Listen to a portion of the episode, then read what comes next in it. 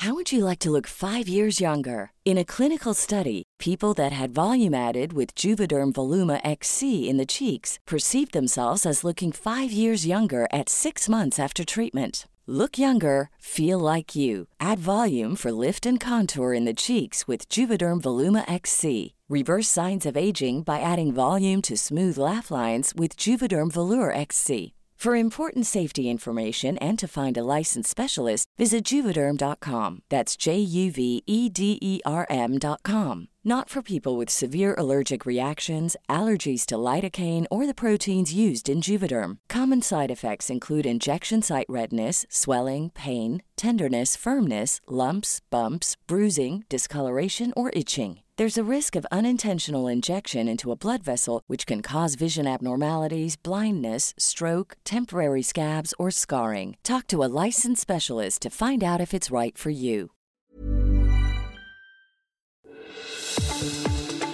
El Heraldo Radio presenta Zona de Noticias con Manuel Zamacona. Zona de Noticias, el epicentro de la información.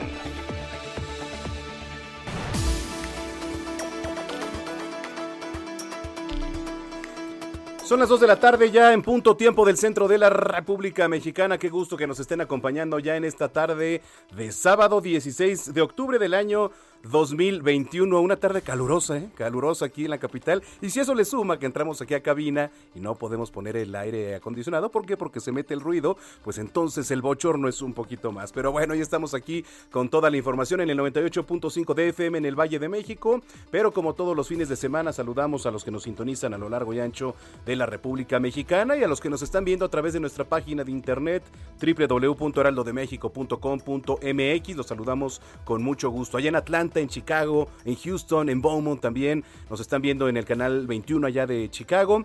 Y este saludamos a los paisanos allá en Estados Unidos, que por cierto allá en Atlanta se deben de estar ya preparando para el juego al rato contra los Dodgers de Los Ángeles, que va a estar buenísimo. También vamos a estar platicando de eso de las grandes ligas. Oiga, le adelanto, tenemos un programa muy movido, mucha, mucha información. Le voy a adelantar rapidísimo, ¿eh? El lunes entramos en semáforo verde aquí en la capital. ¿Qué implica? Todos los detalles. Sigue la protesta de los gaseros. Es un tema, ¿eh? Siguen los bloqueos. Vamos a ver a qué acuerdos llegan. La regularización de autos, de autos chocolate. ¿Qué son los autos chocolate? Julio Jiménez nos va a platicar. Eh, Andrés Manuel López Obrador ya reconoció el triunfo de, la 4T en Baja California, pero Jaime Bonilla dice, nos ayudó de principio a fin. Le tenemos los detalles. La balacera, este intento de, de asalto, de atraco en el Aeropuerto Internacional de la Ciudad de México, un empresario restaurantero. También le tenemos la información. Todo lo local, nacional, internacional, recomendaciones culturales con Melisa Moreno. Van a venir aquí la obra de Sobrenatural de Xochimilco. Aquí van a estar en unos minutos más los playoffs de la Major League Baseball. Eh, vamos a platicar con los directores de la Fórmula E. Vamos a platicar con los directores de la Fórmula E porque se viene ya esta carrera en el mes de febrero y además, ahora con semáforo verde, todos los lugares ya espectáculos al aire libre, 100% de aforo, así que interesante. Y bueno, les voy a andar dando regalitos, boletos, tenemos boletos mañana para la corrida en Texcoco que va a estar buenísima, allá en la Plaza de Toro Silverio Pérez, buenísima corrida, ¿eh? gran cartel José Mauricio alternando con Joselito Adame y Octavio García El Payo. Tenemos boletos y también una vida con Armando Manzanero, este concierto que va a tener repetición, tuvo un costo, le voy a estar regalando tres accesos para que lo vea vía digital. Aquí tenemos bastantes boletos, así que lo invitamos a que participe con nosotros. Arroba Samacona al aire, arroba Samacona al aire en las redes sociales, síganme. A través de Twitter vamos a estar regalando estos boletos. Así que bueno, sin más, le saluda Manuel Zamacona cuando son las 2 de la tarde con 3 minutos. Vamos con lo más importante generado hasta el momento. El gobierno de la Ciudad de México informó que la capital del país va a regresar la siguiente semana al semáforo verde de regreso y de riesgo epidemiológico. Esto va a aplicar a partir del lunes 18 hasta el 24 de octubre, así lo anunció Eduardo Clark, director general de Gobierno Digital de la Agencia de Innovación Pública de la capital. Estaríamos pasando a partir de este lunes, de acuerdo a los lineamientos del Gobierno de México, eh, a semáforo verde, por lo menos dos semanas entre el próximo lunes 18 y hasta la siguiente notificación. Es la primera vez que estamos en semáforo verde desde mediados de junio. Entonces, una muy buena noticia. La verdad fue una caída importante en los indicadores esta última semana. Pasamos de estar en 9 puntos en el semáforo intermedio la semana pasada a estar en 6.5 el día de ayer. Entonces, afortunadamente la ciudad sigue en la dirección correcta, derivado de pues el buen comportamiento de la población, así como el gran avance de la vacunación en nuestra ciudad. También el Estado de México va a pasar a semáforo epidemiológico color verde por COVID-19 a partir del próximo lunes 18 de octubre. Esto lo informó su gobernador, Alfredo del Mazo. El gremio gasero nacional anunció el fin del paro de labores que van a mantener en el Valle de México, que mantenían Vamos a ver si es cierto. Mediante un comunicado agradecieron a los clientes, trabajadores, empresas, comercios que se unieron y bueno, pues se vieron afectados por esta suspensión de actividades. Este sábado van a retomar el reparto de gas LP y por cierto, más adelante vamos a estar platicando con un personaje del gremio gasero. Tras el enfrentamiento y paro de labores por parte de trabajadores de Ica Fluor, esto en la refinería del puerto de Dos Bocas en el municipio de Paraíso, Tabasco, este viernes los trabajos en la construcción se normalizaron y la mayoría de los trabajadores ingresaron a la refinería sin mayores complicaciones y sin que se reportaran nuevos casos de violencia. El permiso para regularizar los autos chocolate costará 2.500 pesos. Esto lo dio a conocer el presidente Andrés Manuel López Obrador, quien mencionó que la recaudación será de 2.000 millones de pesos, recursos etiquetados exclusivamente para tapar los baches. Derivado de diferentes análisis, la Secretaría de Salud de Hidalgo ha detectado la presencia de las cepas Delta y Mu en el estado. Ambas variantes están en un mismo paciente, hecho inédito hasta el momento en nuestro país. El Pleno del Instituto Nacional de Transparencia, Acceso a la Información y Protección de Datos Personales, el INAI, resolvió que debe hacerse pública la información sobre dónde fueron reubicados los animales de circo. Esto luego de la reforma de 2015 que prohibió su utilización de estos en los espectáculos. Vamos a temas internacionales. Pfizer y BioNTech presentaron la Agencia Europea del Medicamento los datos que respaldan el uso de su vacuna contra COVID-19 en niños de entre 5 y 12 años. Aunque bueno, la vacuna no está actualmente autorizada para ese grupo de edad, sí lo está para niños mayores de 12 años, tanto en Estados Unidos como en la Unión Europea. Tres personas murieron este sábado por un sismo que sacudió la isla indonesia de Bali. El temblor de magnitud 4.8 se detectó en una zona relativamente poco profunda. En los deportes, la Fórmula E volverá a la Ciudad de México. El Prix, sí, volverá a correrse el 12 de febrero de 2022 en el Autódromo Hermanos Rodríguez, como la segunda carrera del calendario de este campeonato de monoplazas eléctricos y más adelante vamos a platicar con los directores. En el inicio de la serie por el campeonato de la Liga Americana, los Astros de Houston vencieron 5-4 a los Medias Rojas de Boston en el primer juego de esta antesala de la Serie Mundial. ¡Qué juego, eh! ¡Qué juego! Hoy el segundo de la serie a las 3 de la tarde y al terminar, Dodgers contra Atlanta.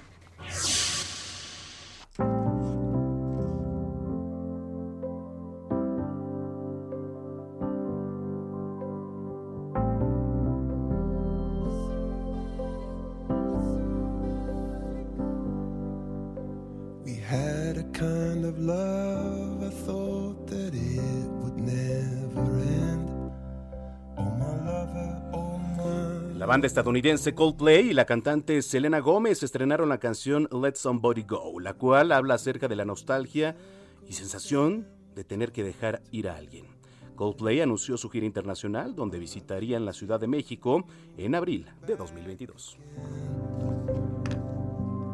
You gave everything this golden glow. Now turn off all the stars. Heraldo Radio.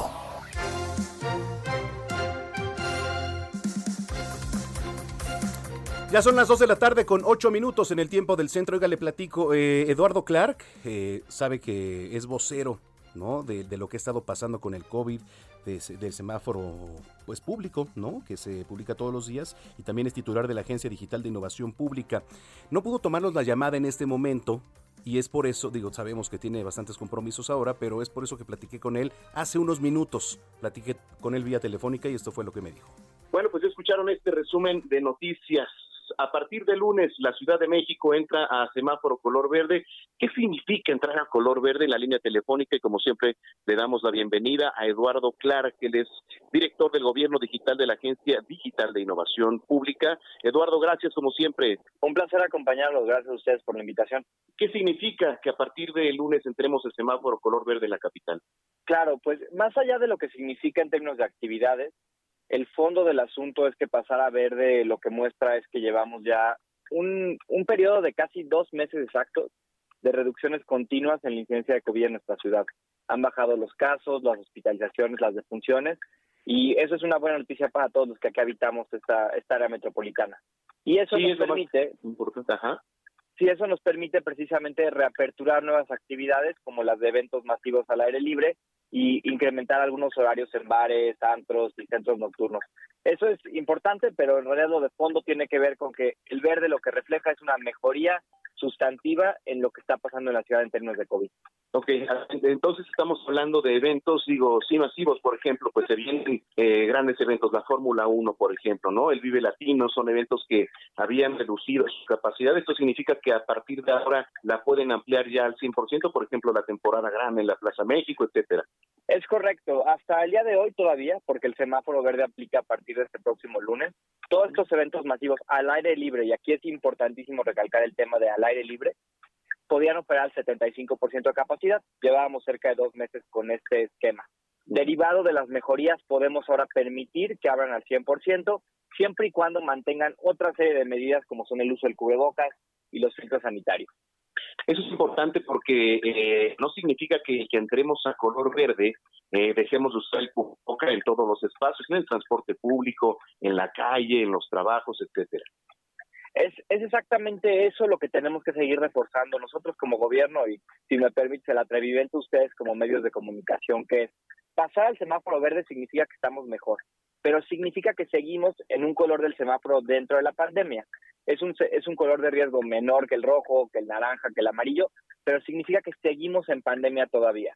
Y aún con quitar ciertas restricciones de aforos horarios, las medidas básicas, indispensables que ya conocemos, que empiezan desde ir a vacunarnos, que continúan con usar el cubrebocas cuando estemos en espacios cerrados, cuando estemos con personas con las que no cohabitamos.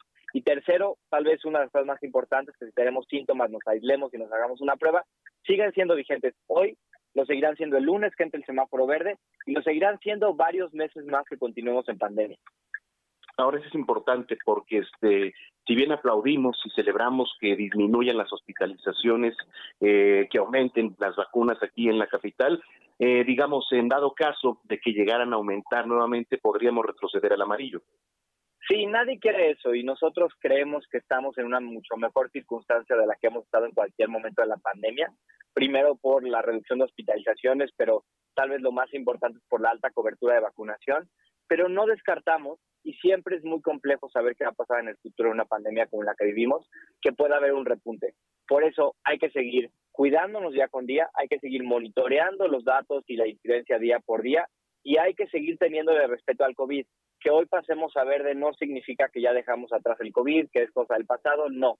Significa que de hecho, derivado de que lo hemos respetado, hemos mejorado, pero no queremos perder esa mejoría que tenemos y generar un retroceso que pueda incidir en la actividad económica y en la salud de los capitalinos. Correcto. En cuanto a antros, bares, este, centros a lo mejor nocturnos, 50% entonces de aforo. Es correcto. Ahí lo que modificamos es que pueden cerrar una hora más tarde, ahora pueden cerrar a la una de la mañana. En este caso, que es uno de los sectores que más ha sufrido durante toda la pandemia, es evidente que son lugares de muy alto riesgo por las actividades que llevan a cabo. Eh, queremos que quede claro una cosa, que que hoy hagamos estos cambios no significa que así se va a quedar para siempre en el color verde. Significa que si vemos tanto disciplina de parte de los negocios como mejorías en la ciudad en general, podremos en siguientes semanas seguir permitiendo el incremento de aforo y el incremento de horarios hasta llegar a su horario natural de operación. Pero tenemos que ir paso a pasito todavía. Correcto. Oye, finalmente, en cuanto a, a lo de las vacunas refiere, qué va a pasar la próxima semana. ¿Va a concluir por ahí la vacunación para los jóvenes de 18 a 29 años? ¿Cómo está el tema? Ahorita estamos, anunciamos justo hoy en la mañana un par de cosas adicionales. En particular, vamos a estar vacunando desde este martes hasta el próximo domingo en cinco alcaldías de 18 a 29. Particularmente son las alcaldías de Cuauhtémoc, Milpalta, Magdalena Contreras, la alcaldía Venustiano Carranza y la alcaldía Coajimalpa, donde estaremos aplicando vacunas entre el martes y el domingo. Con esto estaremos ya prácticamente al 85% de cobertura con segunda dosis, es decir, esquemas completos al 85% de la población de la ciudad mayor de 18 años, y nos quedarían cuatro alcaldías, Coyoacán, Azcapotzalco, Álvaro Obregón e Iztapalapa, que esperamos poder concluir con esquema completo antes de que concluya el mes de octubre, pero dependemos un poco de que lleguen las vacunas de Sputnik la próxima semana. Correcto. Bueno, pues este, como siempre te agradezco mucho, Eduardo, eh, que nos hayas puntualizado y recordarle a la gente, no porque entremos en semáforo color verde hay que bajar la guardia, sino al contrario hay que aumentarla para que todo esto pues termine pronto. Exactamente, Manuel, y por favor todos acudamos a vacunarnos ya que nos tocan, sigámonos cuidando. Estamos ya muy cerca del fin, pero todavía no en el fin. Muchas gracias, Eduardo, como siempre. Hasta luego, un abrazo. Igualmente es Eduardo Clark, él es director general del Gobierno Digital de la Agencia Digital de Innovación Pública. Continuamos aquí en Zona de Noticias. Bueno, eso fue hace unos minutos. Le reitero la entrevista con Eduardo Clark porque no pudo tomarnos la comunicación en este momento por diversos compromisos, pero bueno, lo importante era tener la voz y el mensaje, ¿no? Que se tiene. No hay que bajar la guardia, no porque entremos en color verde al semáforo, vamos a dejar de usar cubreboca, vamos a dejar de pues poner los gel y, las medidas que desde hace más de un año ya sabemos. En fin, las 14 con 15 minutos en el tiempo del centro, el gobernador de Tamaulipas, Francisco García Cabeza de Vaca, informó a sus seguidores que, bueno, pues cuenta con una cuenta de WhatsApp y fue hackeada. ¿No? Más adelante le tenemos toda la información. Mientras tanto, la bancada del PAN busca eliminar impuestos en alimentos para mascotas. Toda la información en voz de Iván Saldaña. ¿Cómo estás, Iván? Ahí nos escuchas, Iván. Sí. Adelante, adelante con tu reporte. Ah, ¿qué tal, Manuel? Amigos del auditorio, muy buena tarde. Eh, pues sí, efectivamente, eh, la bancada del PAN en la Cámara de Diputados presentó una iniciativa para, eh, pues, eliminar el, el IVA y también el ISR disminuirlo de tanto de los alimentos para mascotas y también para el para el veterinario y también por concepto de medicinas para las mismas mascotas de compañía.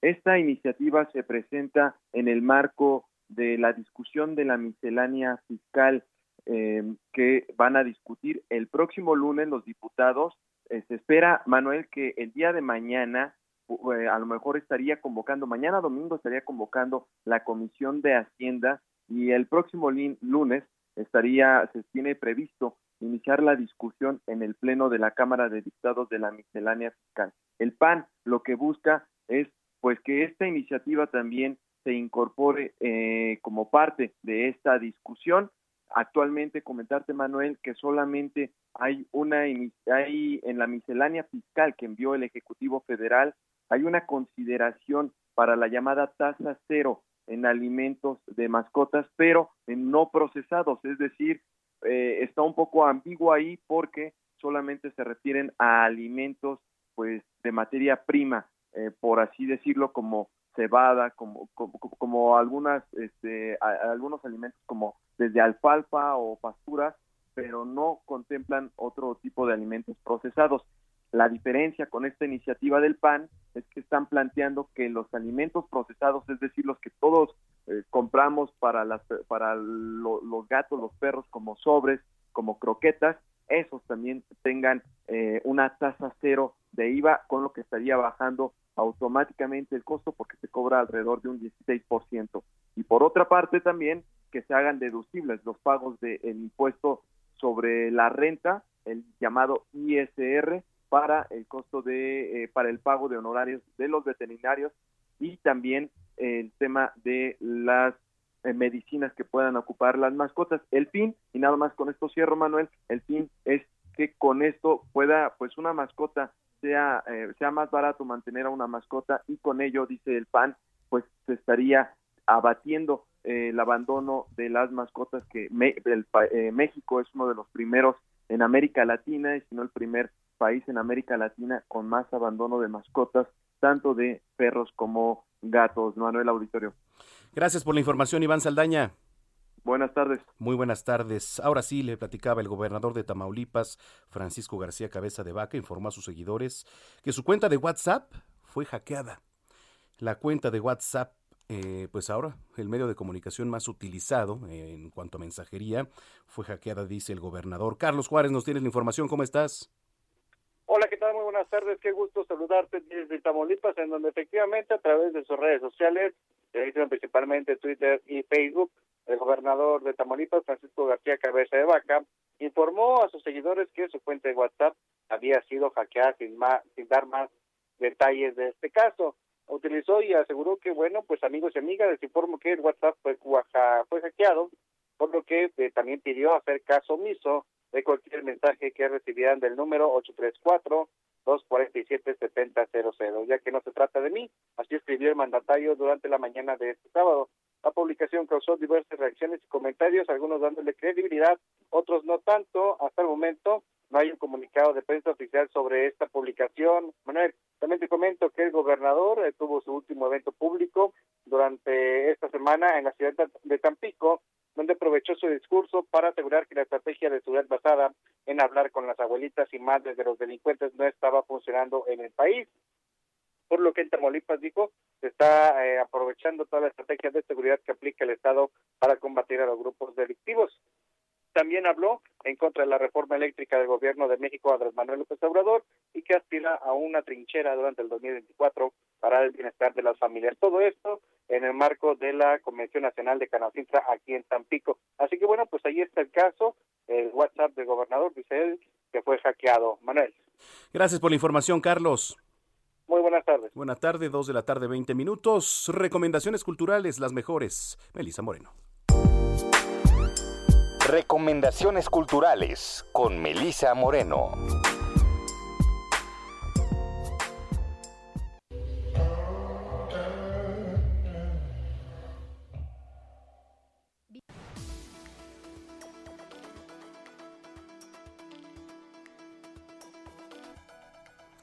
Bueno, creo que ahí tuvimos un problemilla con las recomendaciones de Melisa Moreno.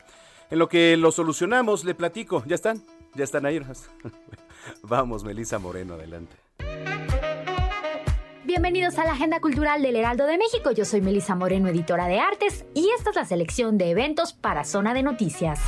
El cuerpo de Mercutio es un spin-off inspirado en las obras de William Shakespeare, principalmente Romeo y Julieta. El divertido y siempre enamorado de la vida Mercutio comenzará el viaje misterioso hacia la muerte, mientras Romeo, su mejor amigo, intentará desesperadamente devolverle la vida. En ese intento, Romeo acudirá a la casa de tres brujas quienes lo enviarán a buscar el cuerpo de Mercutio al cementerio. En ese viaje, Romeo revivirá momentos de su entrañable amistad y tendrá que pasar por distintas pruebas antes de darse cuenta que la vida y la muerte son parte del mismo camino. El cuerpo de Mercutio se presenta en el Foro de las Artes del CENART hasta este 24 de octubre y la entrada es completamente gratis.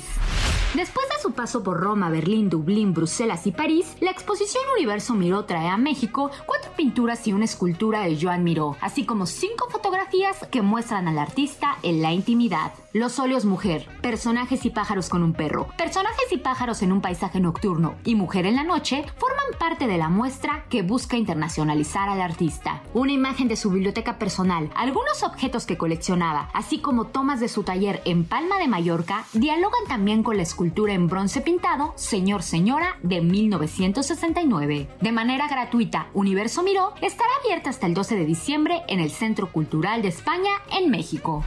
El libro La llama inmortal de Stephen Crane de Paul Auster ofrece una ventana a la vida en Nueva York y Londres de finales del siglo XIX, contando la vida de Crane, quien fuera escritor, periodista y poeta. Con tan solo 29 años, Crane fue un aventurado periodista que cubrió conflictos como la Guerra de Cuba y que con su obra cambió las letras estadounidenses para siempre. Los años de Crane son también una época irrepetible en la que el país se prepara para dejar atrás la América del salvaje oeste para convertirse en la potencia capitalista que dominaría el mundo durante el siglo XX, una época de prosperidad que sin embargo esconde un pasado sin resolver marcado por el comercio de esclavos africanos y la matanza de indios nativos, y que tiene por delante los primeros movimientos sociales y las reivindicaciones sindicales. La llama inmortal de Stephen Crane de Paul Auster es editado por Seis Barral. Esta fue la agenda cultural de esta semana. Yo soy Melisa Moreno y me encuentras en arroba melisototota. Nos escuchamos la próxima semana.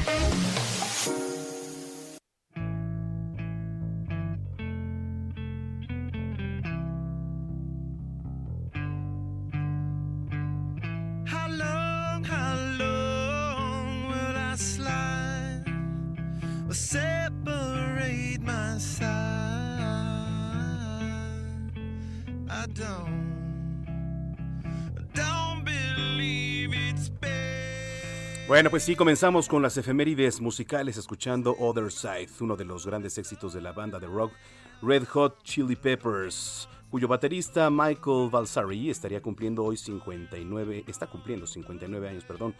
Esta canción forma parte del álbum Californication, publicado en el 99, ya en 1999, y que se mantiene como el más exitoso y vendido de esta agrupación. Escuchamos Other Side de Red Hot Chili Peppers. Antes de irnos a la pausa, les recordamos que tenemos boletos para eh, la corrida de mañana en Tlaxcala, en la Plaza de Toro Silverio Pérez, y también para el concierto virtual homenaje al maestro Armando Manzanero a través de Cinepolis Click. 1424, arroba Samacón al aire. Volvemos.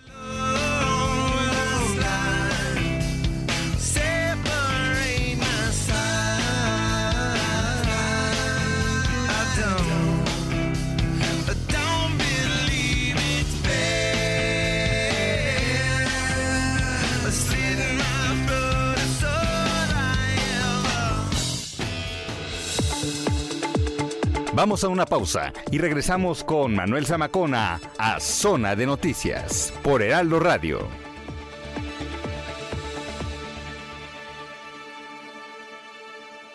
Heraldo Radio, la HCL se comparte, se ve y ahora también se escucha. Ya estamos de vuelta. Zona de Noticias con Manuel Zamacona.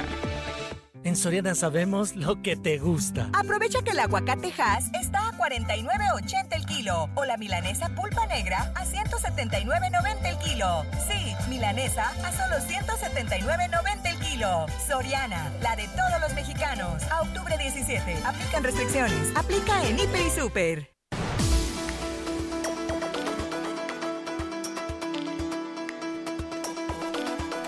Son las 2 de la tarde ya con 30 minutos, 2 con 30 en el tiempo del centro del país. Gracias por continuar con nosotros aquí en Heraldo Radio. Usted sintoniza zona de noticias en el 98.5 de FM en el Valle de México y a lo largo y ancho de la República Mexicana. Bueno, el gremio gasero ha regresado a sus actividades, las más de 6.000 unidades que distribuyen gas LP aquí en la capital y en todo el Valle de México. Exactamente, y bueno, ojo, ¿eh? Esto no quiere decir que ya se hayan resuelto sus demandas. Y es por eso que tengo hoy en la línea telefónica a Adrián Rodríguez, vocero del Gremio de Gaseros Nacional. Adrián, gracias por platicar con nosotros. Muy buenas tardes. Un abrazo para ti, Manuel, y un saludo para todo su auditorio. Gracias. ¿Han llegado a acuerdos o no han llegado a acuerdos? Platícanos, por favor. Desafortunadamente no hemos podido llegar a ningún acuerdo porque la Secretaría de Energía, realmente que es nuestro máximo órgano regulador, estaba entablando con nosotros un puente muy constructivo, el ingeniero Miguel Ángel Maciel, subsecretario de Energía y experto en hidrocarburos, estaba buscando la mejor forma de poder canalizar a todo este gremio gasero nacional, especialmente a todos los comisionistas. Ok, a ver. Entonces, eh, digamos que esto fue un término solidario, por así decirlo, con, toda la comunidad que se vio afectada. Digo, porque pues hay que recordar que sí fueron eh, algunas vías de comunicación que se vieron por ahí interrumpidas, ¿no? O, cómo se podría tomar todo esto, Adrián.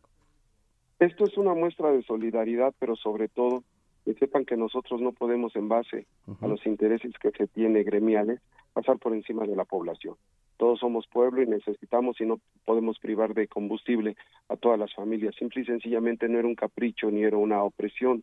No tenemos margen operativo. Hoy día pueden ver que el gas sigue subiendo. Hace un par de meses, cuando el señor presidente dictaminó que se estableciera la regulación de los precios, estaba prácticamente al precio que llegamos el día de hoy. El combustible es un costo internacional. Desafortunadamente sigue subiendo y para nosotros el margen ha sido recortado. Queremos saber dónde está todo ese margen porque no tenemos nosotros con qué trabajar. ¿Habrá mesas de diálogo? Eh, y si es así, ¿con quién sería, este Adrián? Es lo que estamos esperando, de verdad, Manuel. Nosotros estamos esperando que podamos ser restablecido ese puente del que ya les mencionábamos con el subsecretario de Energía para poder llegar a el mejor de los acuerdos, para poder ser incluido el costo operativo y seguir llegando a sus casas. Si empezamos primero por agonizar, ahorita vamos a estar de luto porque no tenemos con qué funcionar y muchas unidades se retiraron ya del parque vehicular porque no tienen con qué seguir trabajando. En caso de que se diera esta negociación, es directamente con las plantas que son nuestros eh, proveedores de, de combustible y directamente con la Secretaría de Energía. Ellos son tanto el órgano regulador más importante y las compañías a quien nosotros nos debemos. Sí. Fueron eh, pues bastantes comercios, ¿no? Que, que se vieron afectados por parte de esta inactividad. ¿Qué les han dicho ahora este sábado que regresan a la normalidad, este Adrián? Ha sido una relación de muchos años. El comisionismo funciona desde hace 30 años. Evolucionamos, evolucionamos del modelo portátil o de los cilindros. Es una relación que lleva muchos años en su mayoría y que comprenden que hemos sido puntuales, que ni con COVID, ni lluvia, ni temblores, ni problemas climáticos nosotros hemos dejado de, de servir un día se desgaja un cerro y al otro día estamos trabajando.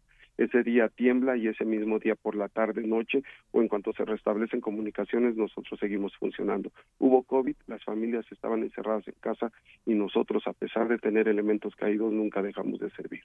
Esperemos de verdad que todo esto se resuelva ya en próximos días. Digo, ustedes no cuentan con un margen operativo para poder laborar, pero em, en caso de que no, no haya una resolutiva por parte del gobierno, podrían salir ustedes nuevamente a manifestarse a las calles? Porque esto podría extenderse a, nivel nacional, ¿no? Sí, pero de otras formas. No queremos el modelo de la manifestación se quedó agotada para nosotros desde el momento en que nos confrontan autoridades y golpean. Nunca habíamos tenido esos hechos. Tres de movimientos anteriores habíamos tenido. Ustedes habían, los medios de comunicación habían dado la cobertura de todas nuestras protestas y manifiestos. Y nunca habíamos tenido esto. Cuando la forma en cómo fuimos tratados violentamente, para nosotros está agotado ese modelo. Porque quiere decir las autoridades que en cuanto levantes la voz te van a golpear. Este es hoy día el tipo de manejo que tienen de las manifestaciones. Lo hacíamos porque al señor presidente le funcionó, lo hacíamos porque él mostró que era una forma civilizada de poder mostrar nuestras necesidades, pero en el momento que privas, lastimas o hieres a la población, en ese momento nos retiramos. Correcto. O nos, o nos salimos de trabajar o seguimos constantemente mostrando el manifiesto de nuestra necesidad. Somos un servicio esencial, como el que compacta la basura, como el que barre afuera de tu casa, como el que te vende el litro de agua que necesitas para el, uso diario y doméstico. Así de esencial es nuestro servicio, el cual brindamos con mucho gusto. Totalmente comprensible. Adrián, oye, pues esperemos que se resuelva todo esto y aquí tienen ustedes los micrófonos abiertos en zona de noticias. Y lo valoramos muchísimo y esperábamos poder expresar una disculpa a toda la población, pero el agradecimiento profundo a ustedes, medios de comunicación que también golpearon el día lunes, y a toda la gente que amablemente nos hizo favor de esperar pacientes al día de hoy para poder regresar a nuestras labores. Gracias, Adrián. Saludos. Un abrazo. Es Adrián Rodríguez, vocero del Gremio de Gaseros Nacional. Bueno, pues ahí tiene, sí se reactiva. Se reactivan actividades a partir de hoy, sábado 16 de octubre. Es noticia, por supuesto, y usted lo escucha aquí en Zona de Noticias. Son las 2 de la tarde con 36 minutos. Contrastando ideas con Julio Jiménez.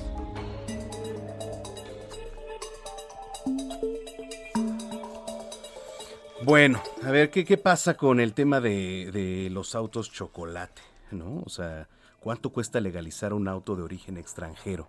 aquí en el país. Pero para empezar, ¿qué es, qué es un auto chocolate? Vamos a empezar por términos para poner en contexto todo esto. En la línea telefónica, como todos los sábados, el doctor Julio Jiménez, colaborador de este espacio y gran amigo. ¿Cómo estás, Julio?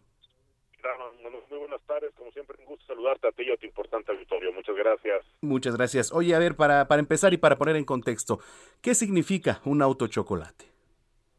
Fíjate que un auto chocolate es al que eh, se interna eh, ilegalmente a nuestro país. Es un auto de origen extranjero, un auto, un auto que normalmente es seminuevo, que en algunos casos incluso llega a ser hasta objeto de robo y que bandas de la delincuencia organizada los internan de manera definitiva sin hacer ningún tipo de trámite, es decir, cometen el delito de contrabando de, automotores. Este fenómeno se daba muy comúnmente pues en zonas fronterizas. De hecho, existía una franquicia en donde podían circular a lo largo y a lo ancho de la franja fronteriza no más de 20 kilómetros y bueno, podían traer incluso placas de, los Estados Unidos. El tema ahora, Manuel, es que este pues este anuncio y ya la formalización del decreto por parte del titular del ejecutivo es regularizar todos estos vehículos este parque vehicular que son varios miles de vehículos que son te quiero decir seminuevos algunos chocados otros más son pues basura basura que en los Estados Unidos ya no reúnen las condiciones de seguridad, tienen tecnología obsoleta, ya las propias aseguradoras no los quieren asegurar en los Estados Unidos y bueno, nos convertimos otra vez en el basurero de los Estados Unidos, además de ser patio trasero, ahora vamos a ser basurero automotriz. Esta, esta decisión, Manuel, pues atenta contra los intereses de una industria muy importante que es la industria automotriz, que genera miles de empleos a nivel nacional, que genera una inversión pues productiva muy importante para nuestro país y que esto es un, golpe directo hacia eh, el sector que sí contribuye con el gasto público, que sí genera empleos, que sí arriesga capitales y que bueno, pues hoy hay tal parece una gran oportunidad o un estímulo hacia la delincuencia, hay una, un abrazo hacia pues la comisión del delito de contrabando de automóviles. Y bueno pues no es no es que sean destinados para el campo eh, Manuel no es que sean de, camionetas destinadas para actividades agrícolas como comúnmente se utilizaban. Esos vehículos con amparos incluso con permisos provisionales eran destinados pues obviamente a actividades agrícolas agropecuarias o ganaderas. No esto es en seis estados en la primera etapa te quiero decir primera etapa seis estados de la República Mexicana fronterizos pues obviamente eh, van a gozar de este de este decreto en donde se está formalizando la comisión de un delito. Nada más imagínate lo preocupante, Manuel. A ver, eh, estamos hablando de que una cuota de 2.500 pesos aproximadamente, ¿no? Recursos que lo que era presidente. Ahora, ¿en qué estados va a iniciar, no? La primera etapa de legalización. Eh, me, supongo que los fronterizos, no sé, ¿cuáles serían, Julio? Baja California, Sonora, Coahuila, Tamaulipas, Chihuahua, eh, Durango en la primera etapa. Son seis eh, estados fronterizos en donde, bueno, obviamente van a gozar de esta franquicia, 2.500 pesos, podrán regularizar vehículos que ya estén internados en territorio nacional. Aclaro, cometieron el delito, a ver, aclaro aquí, cometieron el delito de contrabando. Es que yo no entiendo la lógica de este, de esta, de este anuncio. No apoya a la economía, no genera empleos no reactiva un sector productivo, pero sí estimula la comisión de un delito, Manuel. Se llama contrabando. Sí, qué mensaje, ¿no? Digo, no sé si tenga que ver, que seguramente sí. Se le da, ¿no? O le da el gobierno de Andrés Manuel López Obrador a todos los inversionistas de la, de la industria automotriz. Claro. Y lo peor, Manuel, que todo lo que se va a recaudar de este proceso, este trámite de, de regularización, ¿para qué te imaginas que va a ser destinado? ¿Para qué? a ver. Pues no va a ser ni para, salud, ni para tratamientos para el cáncer, ni para no, de servicios públicos fundamentales como el agua. No, Manuel, amable auditorio, ¿qué creen? Mm, política. Para hacer, pues, así sí, para hacer van a bachar calles, dicen ellos, dicen ellos, ¿eh? van a, tapar los baches. Entonces dices, no, pues no, la verdad es que esto, este son ocurrencias, son distractores, me queda claro que son sus amigos, el, el gobernador de Baja California que está por entregar también, pues obviamente son compromisos personales, no son eh, programas que en verdad beneficien el interés público ni reactiven un sector productivo de la economía. Y bueno, te quiero decir que esto va, va a detonar un problema eh, muy serio en la industria automotriz, porque también hay una industria de automóviles seminuevos que aquí en territorio nacional también hay un sector muy importante de los mexicanos que también realizan actividad pues de compra y venta de seminuevos, seminuevos nacionales, seminuevos certificados, ¿eh? Esos seminuevos, Manuel Amable Toyo, ni son certificados, ni están en buenas condiciones, son basura que en los Estados Unidos, reitero, ya no son aceptados ni, siquiera por las aseguradoras, van a llegar a contaminar porque recuerda, eh, Manuel, que no cumplen con la norma oficial en materia medioambiental, es decir, son vehículos que tienen altos índices de contaminación, va a llenar la frontera norte de vehículos altamente contaminantes, vulnerando primero un TEMEC, dos, acuerdos internacionales en materia medioambiental. Tres, vulnera y afecta directamente los intereses económicos de sectores productivos y sobre todo un mensaje muy negativo porque tal parece que en este país se le dan besos y abrazos y también estímulo y fomento a la delincuencia organizada, en este caso en particular, pues al contrabando automotriz de vehículos seminuevos, que además te quiero decir, ¿eh? en algunos casos son incluso hasta robados, ¿eh? aguas, aguas por ahí. Y los efectos en la economía nacional, en fin. Oye Julio, pues sí, qué tema y gracias por ponernos en contexto porque pues este mm, se viene todo esto y también va a ser noticia en los próximos días. Sí, habrá que esperar los alcances, los contenidos que hoy precisamente este sábado se está firmando el decreto por parte del titular del Ejecutivo. Habrá que ver, pues es que te piden requisitos y documentos que tengan que avalar la legal pertenencia, pero yo te quiero decir que para acreditar la legal pertenencia es el título de propiedad que los Estados Unidos te otorga y además el pedimento de importación y eso no lo tienen porque son vehículos que entran con un permiso provisional y allá lo dejan aquí en territorio nacional. Tú puedes darte cuenta en Jalisco, en Michoacán, en Guanajuato, que hay camionetas de origen extranjero, pero están sin placas, porque son vehículos chocolate, vehículos ilegales. Imagínate un accidente, un atropellado, un accidente automovilístico. ¿Con qué seguro? ¿Quién te responde? Quién? A ver, daños a terceros. A ver, ¿cómo me vas a garantizar? Porque esos vehículos, como no están registrados efectivamente, no tendrían por qué haber entrado al territorio nacional, no tendría por qué estar regularizándolos tampoco el gobierno federal, por el contrario, el gobierno tendría que estar dando estímulos a la industria automotriz para que diera vehículos nuevos, con fabricados en territorio mexicano o incluso importados a territorio nacional bajo condiciones que establecen las propias leyes en materia de comercio exterior, que establecen las leyes aduaneras, que establecen la norma oficial internacional mexicana y que establecen las normas medioambientalistas. Eso es lo que tendría que estar haciendo, de hacer, hacerle más asequible, más barato acceder a un crédito para comprar un coche en territorio nacional y no estar fomentando que compren basura en la frontera norte, Manuel. Correcto. Tus redes sociales, mi estimado Julio. Muchas gracias, Manuel. Contrastando ideas y también me pueden seguir en Análisis Jurídico. Muchas gracias. Y te escuchamos y te vemos. ¿eh? Sí. más uno te esperamos ¿eh? con tu puntual análisis y comentarios siempre indispensable. Y siempre agradecido. Muchas gracias. Ahí nos, nos estamos viendo y escuchando. Gracias. Muy buena tarde y excelente fin de semana. Es Julio Jiménez, colaborador de Zona de Noticias 2 con 44. Heraldo Radio.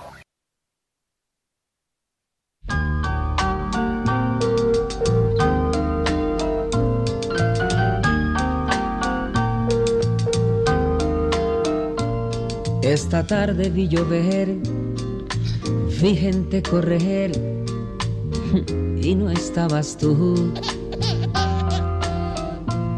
La otra noche vi brillar un lucero azul y no estabas tú.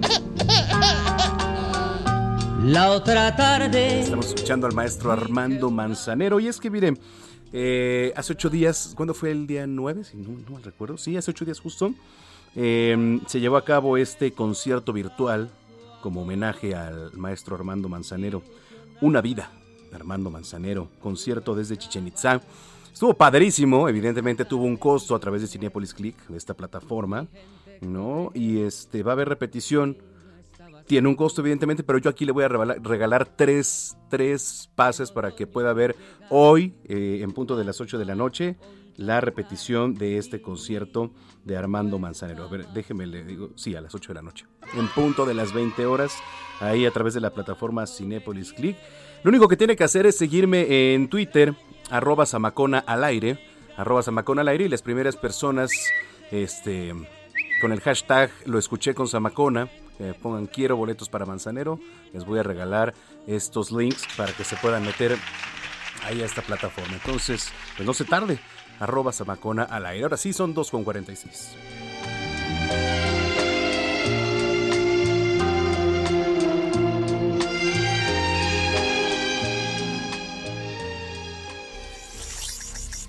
Hablemos de tecnología.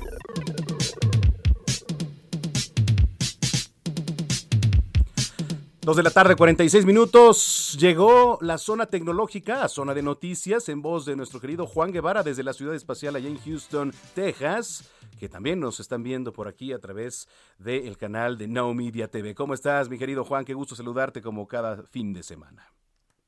Mi queridísimo Manuel Zamacona, bueno, fíjate que eh, hay un tema ahorita que Facebook y las redes sociales han sido mucha noticia, no solamente por los escándalos que hemos visto, sino porque se cayó este mismo mes, pues WhatsApp, este, Facebook, Instagram. Eh, la última vez que platicamos, hay una, habíamos dicho que había una relación entre las redes sociales y dos temas muy graves. Uno, el cyberbullying y el otro, el suicidio. ¿sí? Entonces son dos temas eh, que se relacionan y me gustaría mucho que nuestra audiencia en zona de noticias pudiera identificar los signos de alarma, sobre todo cuando se publican en redes sociales, de usuarios, ya sean familiares o amigos, que puedan estar presentando este tipo de alertas cuando las redes sociales se vuelven peligrosas para ellos. Entonces, Hablemos primero del cyberbullying. El cyberbullying es un acoso en general, es el acoso cibernético, que normalmente se da de adultos a niños y de niños a niños. ¿A qué me refiero? En el primer caso de adultos a niños, bueno, eh, hay muchas eh, redes, hay muchas redes de eh, depredadores sexuales que se enmascaran como usuarios de redes sociales inocentes y empiezan a buscar a niños o niñas en las redes sociales, específicamente en Facebook y específicamente en Instagram. ¿Cuáles son las principales? Y Roblox, por ejemplo. Roblox es un juego que, que también enmascara mucho a los depredadores sexuales porque es un juego de video donde hay muchos niños jugando y bueno, los buscan. ¿Qué es lo que cuáles son las, los signos de alarma en este sentido? Uno, eh, que bueno, que los niños o, las víctimas, en este caso, empiezan a eh, tratar de evadir el usar una computadora, el usar un teléfono, no hablan de lo que está sucediendo, empiezan a volverse eh, muy eh, penosos con este tema de las, de, las redes sociales o los juegos. ¿sí? Es, esto sucede y sucede mucho. ¿Sí? Entonces, cuando vean este tipo de alertas, pues, es importante hablar con los hijos, hablar con las personas y decir, bueno, ¿qué está sucediendo? ¿no? oye, todo eh, esto, perdón que te interrumpa, este Juan, todo esto detona también muchas veces en lo que vemos en Estados Unidos, ¿no? seguido hay tiroteos en muchas de las escuelas y, son, y generalmente eh, ya, ya que investiga la policía, son niños que sufrieron de ciberbullying, ¿no? Algún tipo de acoso también. Es correcto, es correcto. O, por ejemplo, en el caso de Houston, que les cayó por el director de la escuela y pues los niños, como hay acceso de armas aquí en, Texas, bueno, pues simplemente pues van y hacen un tiroteo que sucedió aquí en Houston a principios de octubre. Ahora, el tema del suicidio y el tema del cyberbullying entre niños y niños es los niños ahora utilizan redes sociales como TikTok, como Snapchat, como WhatsApp y se empiezan a mandar eh, pues eh, recaditos muy complicados. Eh, lo que está sucediendo a mucho en los con los muchachos, con los jóvenes, los adolescentes, es que utilizan el Snapchat y utilizan el WhatsApp para enviar fotografías, lo que se llama sexting, ¿sí? empiezan a experimentar con la sexualidad y entonces envían fotografías y de repente pues la fotografía le llega a todo el salón, ¿no? Entonces eso genera, eh, eh, genera muchos problemas en los adolescentes. Y eso detona, detona en, en una situación en la que el adolescente o el niño puede verse desesperado y entonces, pues al final del día cometer suicidio. ¿Cuáles son las, las alertas importantes? Como les decía, uno, es muy importante que cuando ustedes vean a sus hijos pequeños o adolescentes eh, no interactuar en redes sociales y no quieran hablar del tema es una alerta muy importante. si, eran, si eran usuarios normales y de repente no lo quieren hacer, es una cosa importante. Número dos, hágase amigo de sus hijos en redes. Todo el mundo tiene que entender que cuando tiene hijos eh, de hijos de los 12, 13, 14 años, es importantísimo tenerlo como amigos de sus amigos.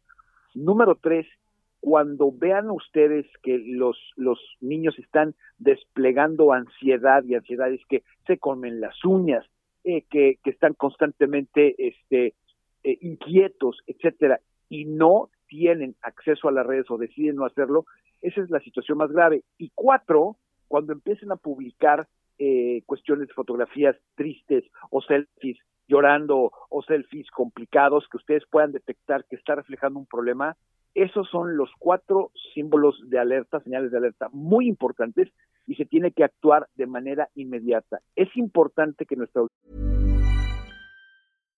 How would you like to look 5 years younger? In a clinical study, people that had volume added with Juvederm Voluma XC in the cheeks perceived themselves as looking 5 years younger at 6 months after treatment. Look younger, feel like you. Add volume for lift and contour in the cheeks with Juvederm Voluma XC. Reverse signs of aging by adding volume to smooth laugh lines with Juvederm Volure XC.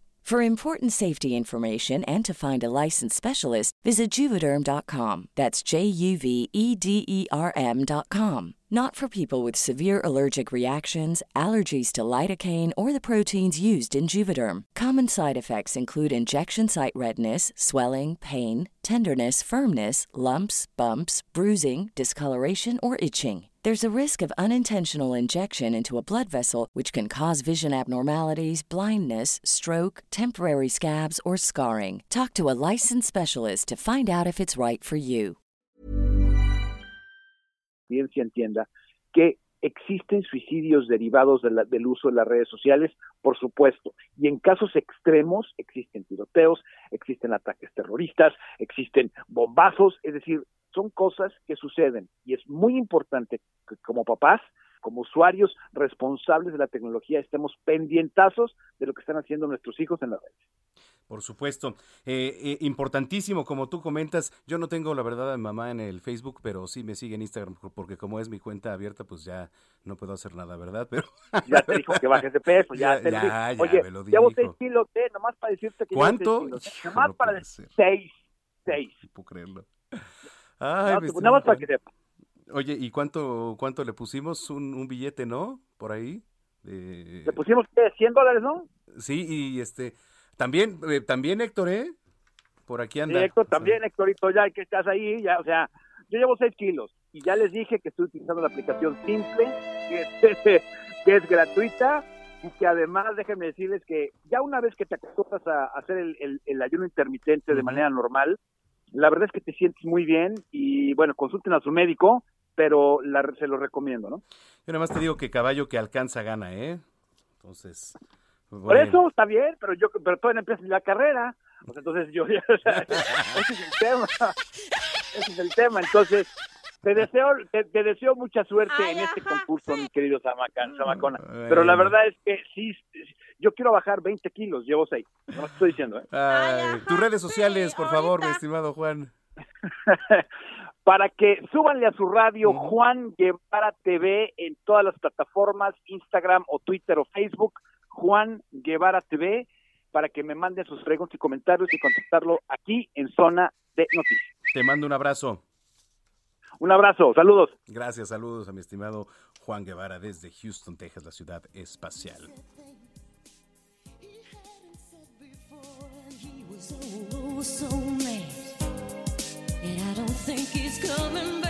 Estamos escuchando este tema All Around the World, alrededor del mundo, interpretado por la cantante británica Lisa Stan- Stansfield, que bueno, pues estrenó un día como hoy de, de 1989, ya tiene un ratote, del 89, y que forma parte de su álbum debut Affection, All Around the World. Fue bien recibida por la crítica y alcanzó el primer lugar en las listas de popularidad en Estados Unidos y Reino Unido a las pocas semanas de su lanzamiento. Regresando, tenemos Gastrolab con Paulina Bascal. Les digo los ganadores a través de la cuenta en Twitter. Ya las, ya las tenemos, las y los tenemos a través de Twitter, ¿vale? No le cambie, usted sintoniza Zona de Noticias. Regresamos.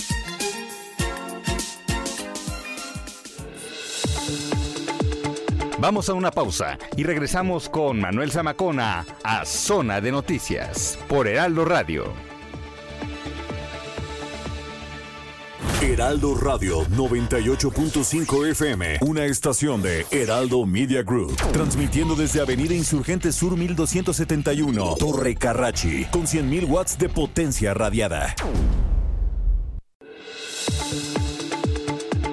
Ya estamos de vuelta. Zona de Noticias con Manuel Zamacona.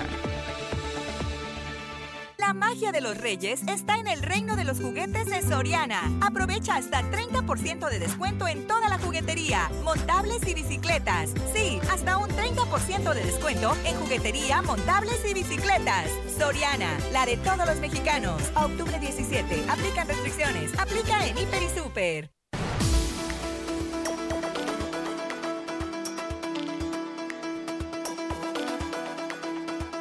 Son las 3 de la tarde en punto, las 3 en punto ya en el tiempo del centro del país en esta tarde de sábado 16 de octubre del año 2021. Continuamos aquí en Zona de Noticias, ya entrando de lleno a la segunda hora. Si usted nos acaba de sintonizar, bienvenida, bienvenido a este espacio informativo a través de la señal de Heraldo Radio, el 98.5 en el Valle de México, pero a lo largo y ancho de la República Mexicana también nos escuchamos. Nos vemos en nuestra página web también, www.heraldodemexico.com.mx. Bueno, nos queda una hora muy movida todavía, ya, ya platicamos con el gremio gasero, ya supimos el contexto de los autos o carros chocolate, ya tuvimos este todo el resumen informativo y nos queda mucho más. Pero ¿qué cree? Ya tenemos ganadores, tenemos ganadores de los boletos que dimos para el concierto virtual del maestro Armando Manzanero.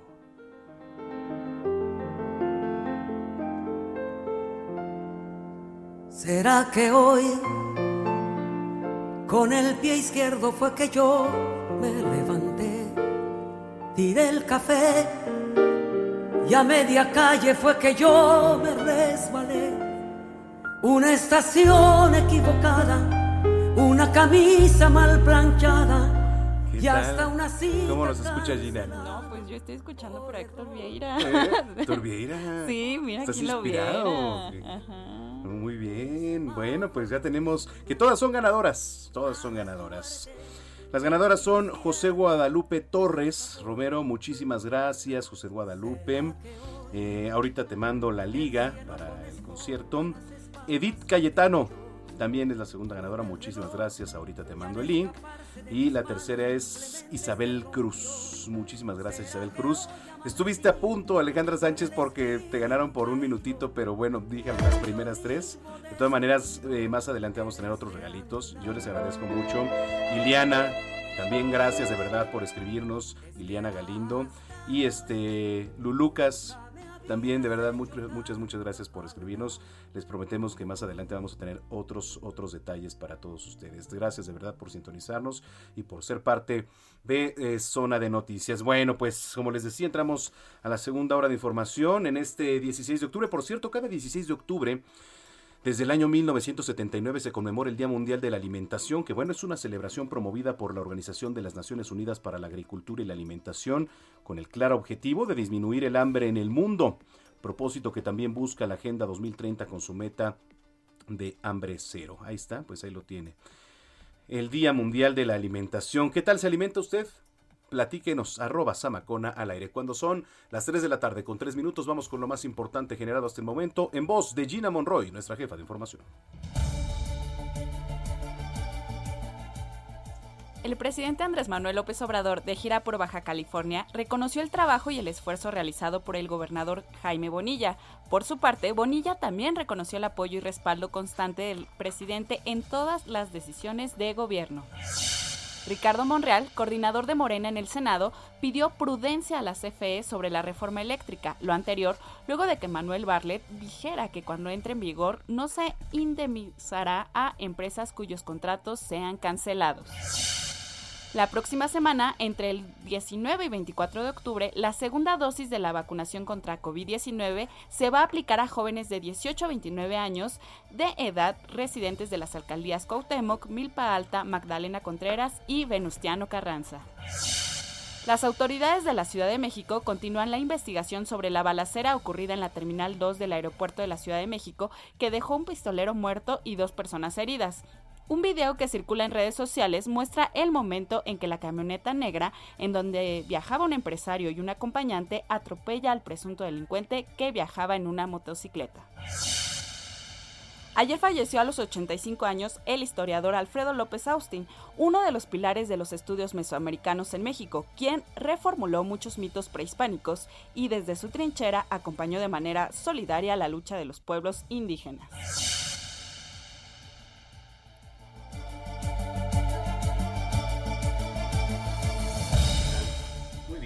Muchas gracias. Gracias a ti, Manuel. Buenas tardes. Gracias, es Gina Monroy, nuestra jefa de información. 3 de la tarde, 5 minutos. Heraldo Radio.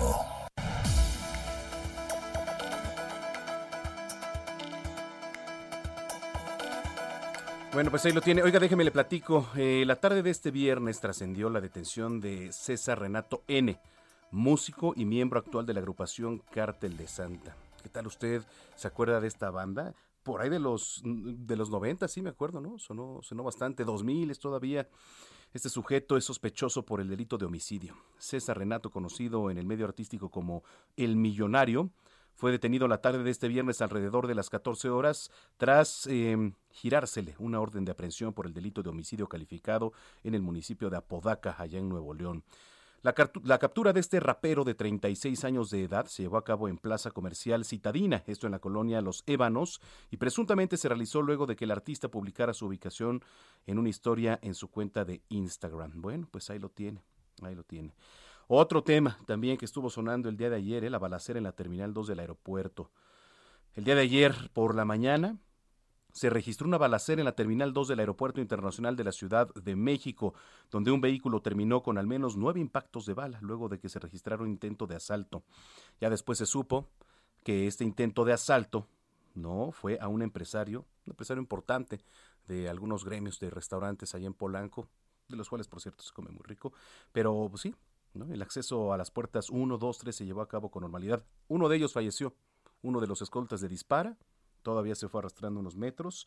La camioneta, la moto, perdón, incluso se incendia por debajo de la camioneta.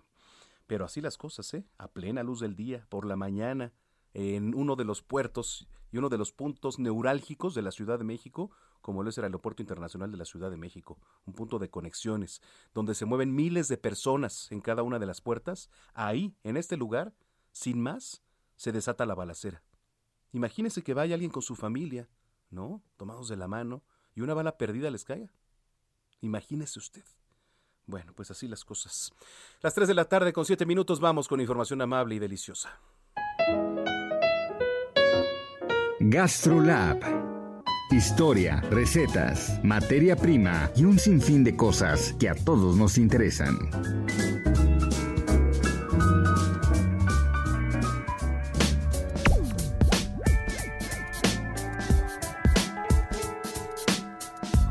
Llego de mis momentos favoritos, platicar contigo como siempre, mi querida chef Paulina Abascal, ¿cómo estás?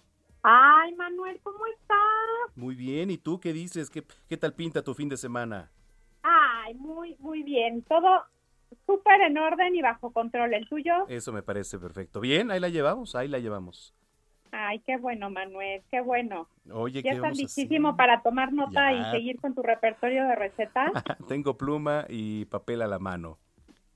Ah, pues me parece muy bien. Mira, no me digas que no te fascinan estos em, como brochetas de queso que en los restaurantes orientales, sobre todo en los japoneses, te, te dan como de entrada. Sí, sí, sí, me encantan. Ah, pues entonces, ¿qué te parece que te voy a compartir a ti y a todos los que nos están escuchando esa receta? Órale, a ver, ¿cómo, cómo comenzamos? Mira, van a comprar queso manchego o queso chihuahua. Ujú, Es importante que lo compren en trozo para que puedan cortar con un cuchillo bien filosito los bastones o los cuadros del tamaño que ustedes quieran su brocheta. Y entonces, ya que tienes así cortadito tú, eh, Oye, a ver, tu- eh, eh, ¿lo compramos en barra y, y lo, y lo picamos?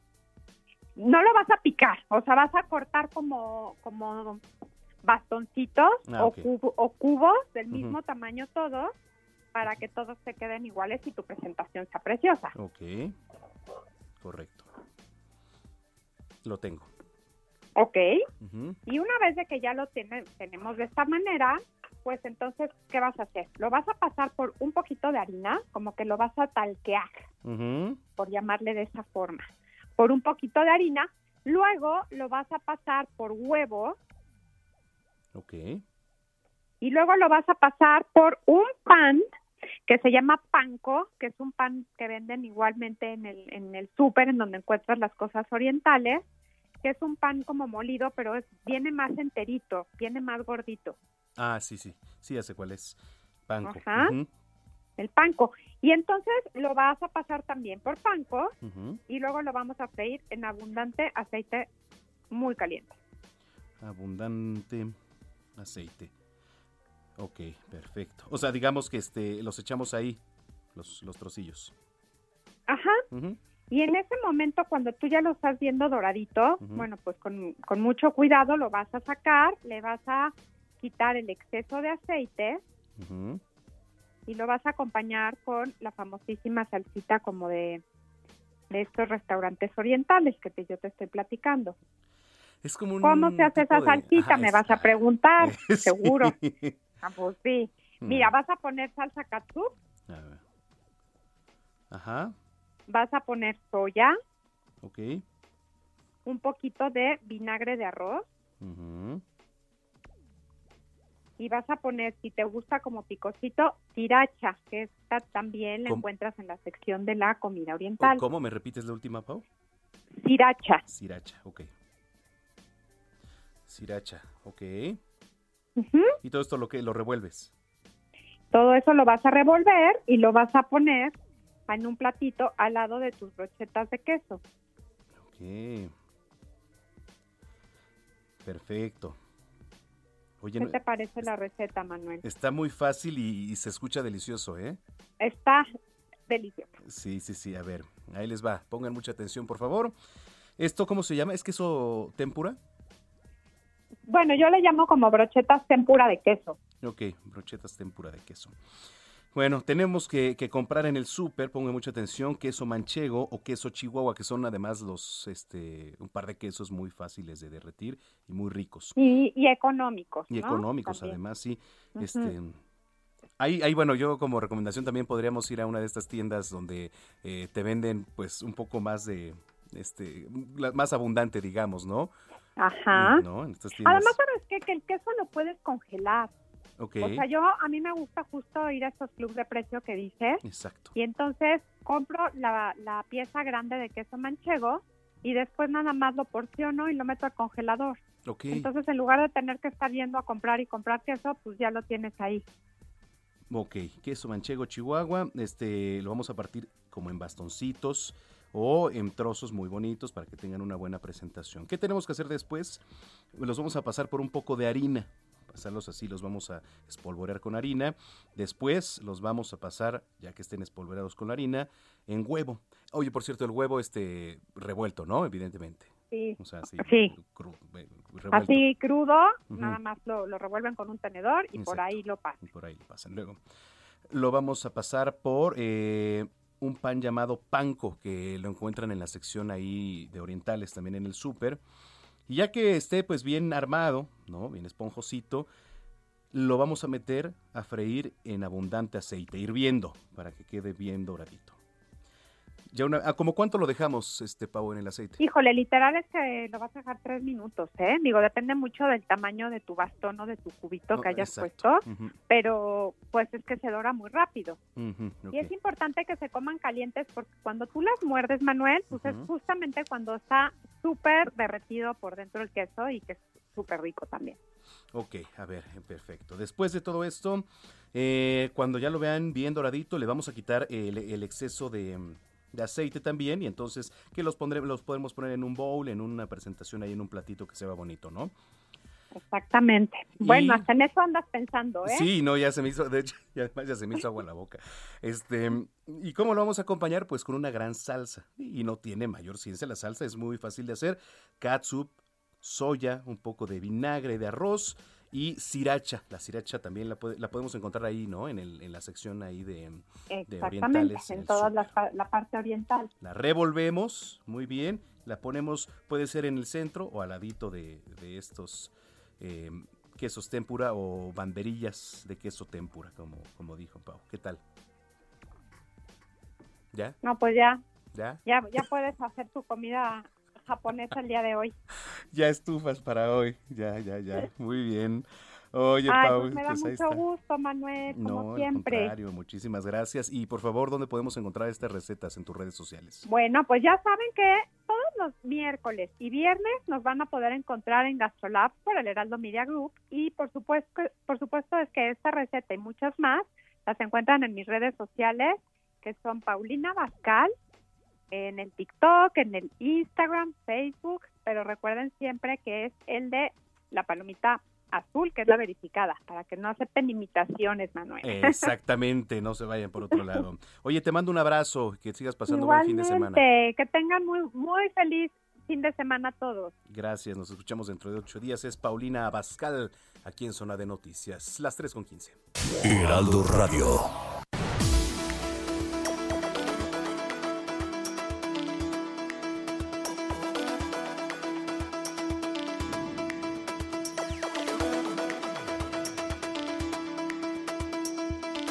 Correcto, bueno. Oiga, le platico y lo pongo en contexto. Techo es una organización presente en 18 países de América Latina que busca, bueno, busca superar la situación de pobreza que viven millones y millones de personas en, en asentamientos populares a través de la acción conjunta de sus habitantes y jóvenes voluntarios y voluntarias. En la línea telefónica, Emilia García, directora general de Techo en México. ¿Cómo estás, Emilia? ¿Ahí nos escuchas, Emilia? ¿Sí? ¿Ahí me escuchas? Sí, ahí ya te escuchamos. Hola Manuel, buenas tardes, mucha, mucho gusto y muchas gracias por el espacio, muy contenta de estar aquí para platicarles un poquito más del trabajo que hacemos. Gracias, ya poníamos en contexto eh, un poco qué es lo que hace Techo, pero platíquenos lo que, lo que están haciendo aquí en nuestro país, por favor, Emilia. Claro que sí, pues mira, en, en México llevamos trabajando desde el 2007, como bien decías, es una organización que busca reducir la pobreza, especialmente la pobreza urbana, Y ahorita estos días estamos en nuestra campaña nacional, es la colecta nacional. Van a vernos en siete ciudades del país, Ciudad de México, Toluca, Puebla, Querétaro, Guadalajara, Monterrey y Oaxaca. Van a ver a cientos de voluntarios en las calles, justo invitando a la gente que se sume a esta gran colecta para poder construir viviendas, ¿no? Nuestra campaña se llama Espacios Dignos, justamente porque también en el contexto de lo que estamos viviendo de COVID, pues lamentablemente el hacinamiento, que es que más que dos personas, más de dos personas vivan en un, en un espacio, en un cuarto de tres metros cuadrados, pues es la variable que más eleva el riesgo de contagio y muerte por COVID, ¿no? Tienen, pues creo que mucha lógica, ¿no? De pronto, pues compartir, sabemos que, estar muy cerca de otras personas y si una de esas tiene que salir a trabajar o tiene que tomar como ciertos riesgos, pues nos pone en una situación más vulnerable a los demás. Entonces, justo todo lo que recaudemos se va a destinar a construir estas viviendas, estos espacios dignos para poder pues reducir ese, ese impacto que está teniendo la pandemia en familias en una situación tan vulnerable. ¿Cómo participar en esta colecta? Pues si nos ven en la calle, que nos regalen una sonrisa y una moneda, un billete, lo que sea que, que puedan aportar. También estamos eh, con la campaña en línea, nos encuentran en todas las redes sociales como Techo MX eh, y nuestra página es techomx.org, diagonal espacios dignos. Ahí pueden encontrar más información sobre este proyecto y poder también sumarse con, con un donativo. Como digo, todo se va a destinar a estas viviendas. Y además una de las oportunidades pues muy... Eh, diferenciadoras, digamos, del proyecto de techo es que pueden también participar como voluntarios y pues construir junto con nosotros y las familias estas viviendas. La verdad es muy impactante pues ver tu, tu donativo ya en algo tan tangible como una vivienda que se construye en dos días. Oye, ¿ya cuánto llevan, Emilia, con, con esta gran labor que hacen ustedes? Pues Techo empezó su trabajo en Latinoamérica en el 97, en México estamos aquí desde 2007 y hemos construido más de 6.000 viviendas, hemos movilizado más de 42.000 voluntarios eh, y queremos seguir sumando más, ¿no? Lamentablemente este tema del hacinamiento es una es una problemática que afecta pues a millones de mexicanos, según datos del INEGI, más de 50 millones de mexicanos están en esta situación, entonces pues tenemos muchísimo trabajo que hacer, pero siempre con esta actitud pues propositiva eh, y de trabajo colaborativo, ¿no? No se trata tanto de de algo asistencial, sino justo ponernos a trabajar junto con las familias que también tienen muchas ganas de salir adelante. Oye, Emilia, pues platícanos nuevamente tu, este, las redes sociales, por favor, en dónde están, si tienes página de internet, etcétera, por favor. Claro que sí, nos encuentran como Techo MX y los invito a que revisen nuestra página de la campaña que es techomx.org diagonal espacios dignos. Ahí está toda la información de lo que vamos a estar haciendo con los donativos.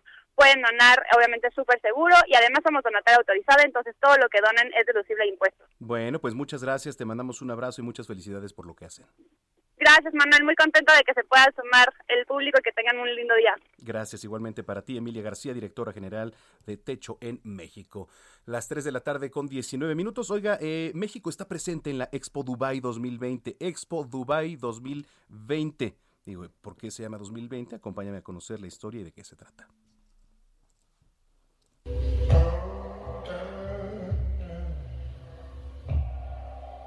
Visualiza un cuarto de espejos. En conjunto forman un octágono infinito. Es la pirámide de Chichen Itza. Sus líneas basadas en la geometría sagrada potencializan la energía de los chakras. El budismo y la astrología maya se fusionan en un solo lugar. Ascensión.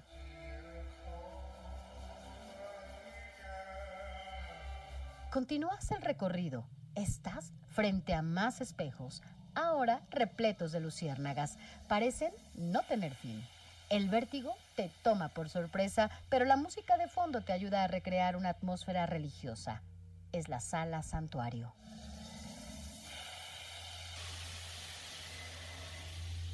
Ahora emprendes un viaje por la cosmología maya y las pirámides de Tulum.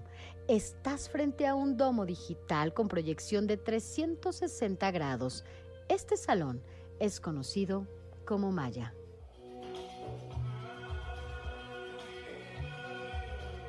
Ascensión, Santuario, Maya reflejan la riqueza, herencia cultural y biodiversidad de México. Las tres salas conforman Mística, proyecto de Pepe Sojo, fotógrafo mexicano de paisajes y naturaleza.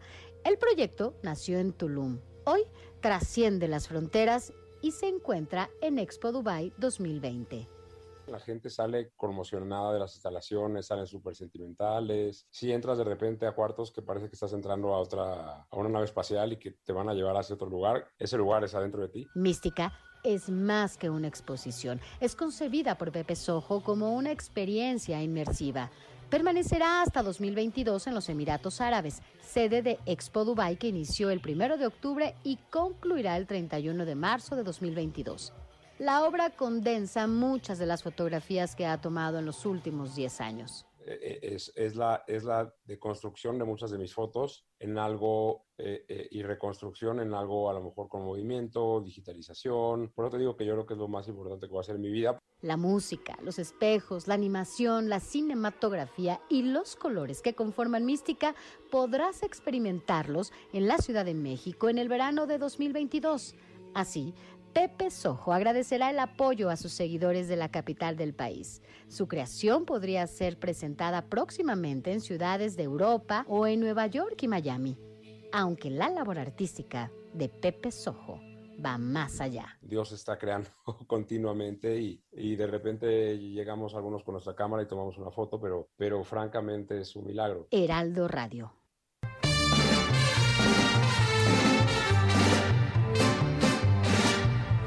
Mirando torear a Silverio me ha salido de muy dentro lo gitano de un cantar. Con la garganta se quita muy sequita la garganta, seca de tanto gritar. Silverio, Don Silverio Pérez, diamante del redondel. Ay, te digo, te digo, mi querido Héctor.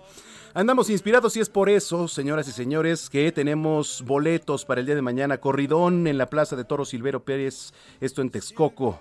Es la temporada Santa Julia 2021.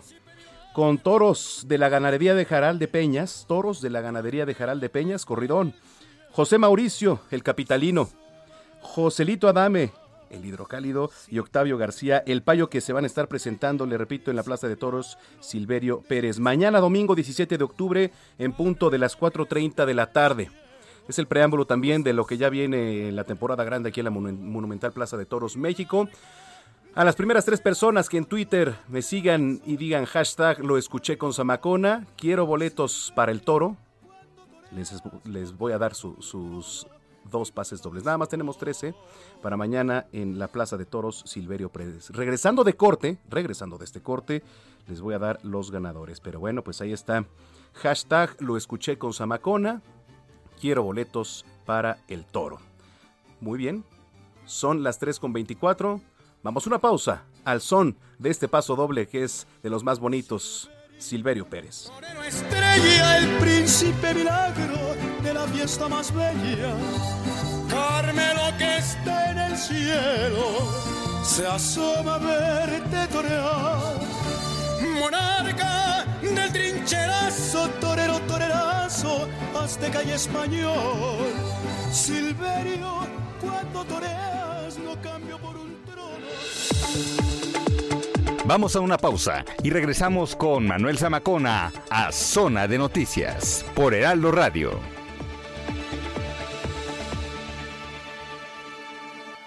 Heraldo Radio. Ya estamos de vuelta. Zona de Noticias con Manuel Zamacona. En Soriana sabemos lo que te gusta. Aprovecha que el aguacate Hass está a 49.80 el kilo o la milanesa pulpa negra a 179.90 el kilo. Sí, milanesa a solo 179.90 el kilo. Soriana, la de todos los mexicanos. A octubre 17. Aplican restricciones. Aplica en Hiper y Super.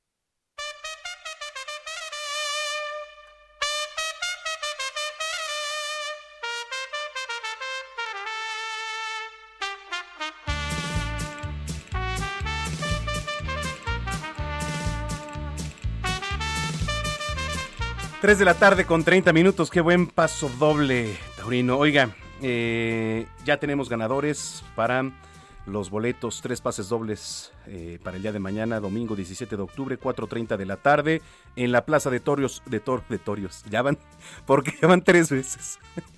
en la Plaza de Toros, Silverio Pérez, allá en Texcoco. Por allá nos vemos, por cierto, ¿eh? Por allá nos vemos el día de mañana. Es la temporada Santa Julia 2021. Cartel de lujo, José Mauricio, Joselito Adame y Octavio García, el payo, eh, lidiando toros de la ganadería de Jaral de Peñas. Seis toros, dos para cada quien. Y bueno, pues Carolina Maus se lleva los primeros dos pases dobles. Gracias, Caro, gracias. Eh, el biólogo taurino, claro que sí, también biólogo taurino, te regalo un par de boletos. Y arroba amargato, quiero boletos, claro que sí, pues ya los tienen. Ahorita se los mando. Lo que voy a hacer es que les voy a escribir vía inbox y ahí les voy a mandar el código QR, los boletos con el código QR, ¿no? La imagen ya nada más llegan mañana y los escanean en la entrada. Y por ahí nos vemos. Bueno, pues muchísimas gracias. Siga participando. Arroba Zamacona al aire. Son las 3 con 32. Continuamos aquí en Zona de Noticias en este sábado. Oiga, tenemos invitados de lujo hoy aquí en, en cabina, pero déjeme le pongo en contexto un poquito. El ABB FIA Fórmula E World Championship ya está listo para regresar el ambiente eléctrico aquí a la capital, que además son unos bricks eh, impresionantes estos motores eléctricos. Y bueno, pues ya se viene, está prácticamente todo listo. Hay que recordar que pues esta pandemia tampoco ha sido tan noble con muchos de los deportes y me da mucho gusto recibir hoy aquí a Alberto Longo, él es cofundador y director general del ABB FIA Fórmula E. Alberto, bienvenido. Muchas gracias, muchas gracias por tenernos aquí en Antena. Gracias y también tenemos por aquí a Álvaro Buenaventura, director regional del ABB FIA Fórmula E. Oye, qué gusto tenerte por acá. Qué gusto estar aquí de nuevo y muy ilusionados con el anuncio que hemos hecho esta semana. Correcto. Bueno, para empezar a poner el, el sabor, ¿qué esperamos para este año? Bueno, esperamos, eh, ya sabéis lo que es la Fórmula E. La Fórmula E tiene, tiene un bagaje de siete años ya en el país México. En la Fórmula E, pues obviamente es un campeonato de coches completamente eléctricos, en el cual pues vienen las 24 de las figuras, de las máximas figuras del mundo en 12 equipos y es el campeonato pues probablemente más competitivo que haya en el mundo, donde hay más adelantamientos, más show, más espectáculo y además no es solo una carrera, sino que se trata de entretenimiento y ahora nos hablará Álvaro un poquito más en detalle de todo ese entretenimiento que tenemos preparado para el día de la carrera del 12 de febrero. 12 de febrero ya del próximo año. Oye, ¿qué, qué se espera? ¿Qué, no, ¿Qué nos tiene? Pues bueno, como decía Alberto, o sea, aparte de una carrera con unos de los pilotos más increíbles del, del mundo que han estado en las competiciones eh, más grandes y ahora están con nosotros. Pues nosotros montamos un, un evento de todo el día. Eh, abrimos las puertas a las 7 de la mañana. El formato de evento es entrenamiento, clasificación y carrera. Se hace todo en sábado. Entonces, entre unas y otras, montamos el e-Village de la Fórmula E, que al final es el Fan Zone, y montamos un, festival muy grande. Entonces, tiene diferentes zonas, es entretenimiento para toda la familia, y hay una zona para niños, hay una zona para gamers, ¿no? Todos estos teenagers que están como locos con el tema de los eSports y los simuladores y tal, van a poder correr entre ellos, y el más rápido de la mañana corre contra nueve pilotos de la Fórmula E que salen de sus garajes del paddock a competir contra los fans. En la zona del fan zone hay una interacción muy de cerca entre el fan y los pilotos y lo que es el paddock. Hay que decir que los precios son muy accesibles, ya están a la venta en Ticketmaster y chicos por debajo de los 16 años tienen precios reducidos, estamos hablando de precios de, de, 100 pesos y luego irán escalonadamente subiendo hasta el día de la carrera. Adultos son precios de 150 pesos en adelante y los niños por debajo de 3 años no, no pagan. Entonces, durante el día tenemos pues esa zona de simuladores, tenemos una zona gastronómica, el Drive Zone, que es donde todos uh -huh. nuestros fabricantes tenemos grandísimas marcas, pues como Porsche, como Nissan, como Jaguar, como NIO. Todos estos fabricantes montan su show y están haciendo una exposición, una exhibición de coches eléctricos, pues con la tecnología más innovadora eh, y todos los fans eh, de acceso general pueden ir a ver esos coches y esas exhibiciones y después, al final de, de, todo el día, de la carrera, gran podio con mucho espectáculo, hacemos un festival de música con tres grupos que acabamos de lanzar. Dos de estos grupos son mexicanos. Todo es el mismo día. Todo es el mismo día. O sea, va a ser un día eh, para pasarlo bomba con toda la familia. Ya te digo, hay entretenimiento para niños desde tres años hasta los más adultos con la carrera y este festival con grupos bastante buenos. Tenemos a Matiz, tenemos a Umbe, que además, la, como dicen por aquí, la está rompiendo, eh, los dos mexicanos, y unas chicas colombianas que las traemos que se llaman Las Villa, que también van a poner el broche de oro a, a todo el día. Oye, ¿y aforo aproximado hasta ahorita? Pues vamos, estamos ahora mismo con las autoridades locales para ver cuánto permiten de, de aforo, pero eh, a día de hoy vamos a abrir las puertas al 100%, esperamos 45.000 personas, ese foro sol completamente abarrotado y luego pues la parte de suites más corporativa, de hospitalities y demás, o sea que creemos que vamos a llegar a unas 48.000, 50.000 personas. Como dice Álvaro, muy importante que, que estamos trabajando día a día con las autoridades locales para, para ver exactamente cuál es la, el permiso que finalmente podamos tener para ver qué porcentaje de público podemos tener en esa grada. ¿no? ¿Ya han platicado con las autoridades? Sí, claro. Y hasta, porque aproximado, eh, hasta ahorita se tiene un 75% de prácticamente todos los recintos a, cuando están abiertos, ¿no? Pero bueno, esperemos que ya poco a poco se pueda el 100%. Incluso para el mes de febrero seguramente estaremos... Esta es, esta es la este, ventaja con la que contamos a día de hoy, ¿no? ¿no? Todavía faltan tres meses para llegar a esa fecha del 12 de febrero. Nosotros estamos trabajando con las autoridades para ver cuál va a ser ese Ujú. número final, pero en principio pues podemos salir a, a- a la venta como hemos podido salir pues con el, el 100% del aforo, que luego al final hay que reducirlo, pues habrá que reducirlo, obviamente, ¿no? ¿Qué ha significado esta pandemia para la Fórmula E a nivel mundial? Mira, ha significado un challenge. Obviamente nadie puede decir nada positivo de esta pandemia, pero eh, a mí me gusta siempre verle ese prisma eh, positivo a, a todas las cosas, ¿no? Nosotros somos un equipo relativamente pequeño de 200 personas, bueno, contratadas de forma permanente Ujú, ujú. en nuestra base en Londres y luego pues eh, tenemos más o menos unas 1.000, 1.500 personas que contratamos en cada una de las carreras y estas 1.000, 1.500 son personas obviamente del país local en donde corremos. Eh, además de otras 2.500 personas que vienen a, a la carrera, estamos hablando de que hemos organizado carreras en plena pandemia en, en muchas situaciones de lockdown para un ecosistema de unas 4.000 personas y em, como te decía, me gusta quedarme con la parte positiva, hemos sido capaces de hacerlo. Hemos sido capaces de poner un protocolo de COVID probablemente el más profesional que hay en el mundo del deporte a día de hoy. Tanto es así que la mayoría de los países donde corrimos el año pasado tomaron nuestro protocolo y lo básicamente lo copiaron para otros eventos internacionales que querían venir a la ciudad y eso pues nos llena de, de orgullo obviamente, ¿no? Que el trabajo que han hecho solo unos poquitos con, con mucha dedicación obviamente, pero al final ha sido un trabajo muy exitoso. En otros espectáculos deportivos, la verdad es que eh, siempre el, el público mexicano se destaca por crear un gran ambiente. ¿no? Así es. ¿Cómo has visto en años pasados? ¿Cómo ha respondido la afición? Bueno, yo creo que es un. eh, para nosotros, México, el hermano Rodríguez, el año pasado, el, el circuito de la familia Bet, yo creo que la pasión que existe aquí por el deporte en general y, y el motor muy en particular es algo que no se ve en ningún sitio del mundo. Siempre que hablo con, lo- con los pilotos, con, con los directores de equipos, etcétera, etcétera, todo el mundo tiene un recuerdo de la temporada de la Fórmula E y siempre es esa pasada por Forosol y ese estadio con más de 28, 29 mil personas que grita al paso de cada uno de esos pilotos. ¿no? Yo creo que, que eso es algo único en el mundo que desde luego tenemos que preservar y por nosotros nos quedaremos aquí por muchos años. Claro. Para la gente que nos está escuchando en este momento, ya está interesada, ¿nos puedes repetir dónde ya se pueden adquirir los boletos? Pues están volando, la verdad, así que hay que darse prisa. Ah, Están en, en Ticketmaster, eh, ahí van a poder ver los diferentes precios, las diferentes zonas. Este año por primera vez abrimos la Platino Plus, que es justo la grada al final de la curva antes de recta, que es donde suele haber muchísimo espectáculo, mucho adelantamiento. Ahí es donde Lucas Di Grassi hace dos años hizo aquel adelantamiento espectacular que llegó 15 centímetros antes que el segundo piloto. Y esas gradas en un día y medio ya están al 60% vendidas.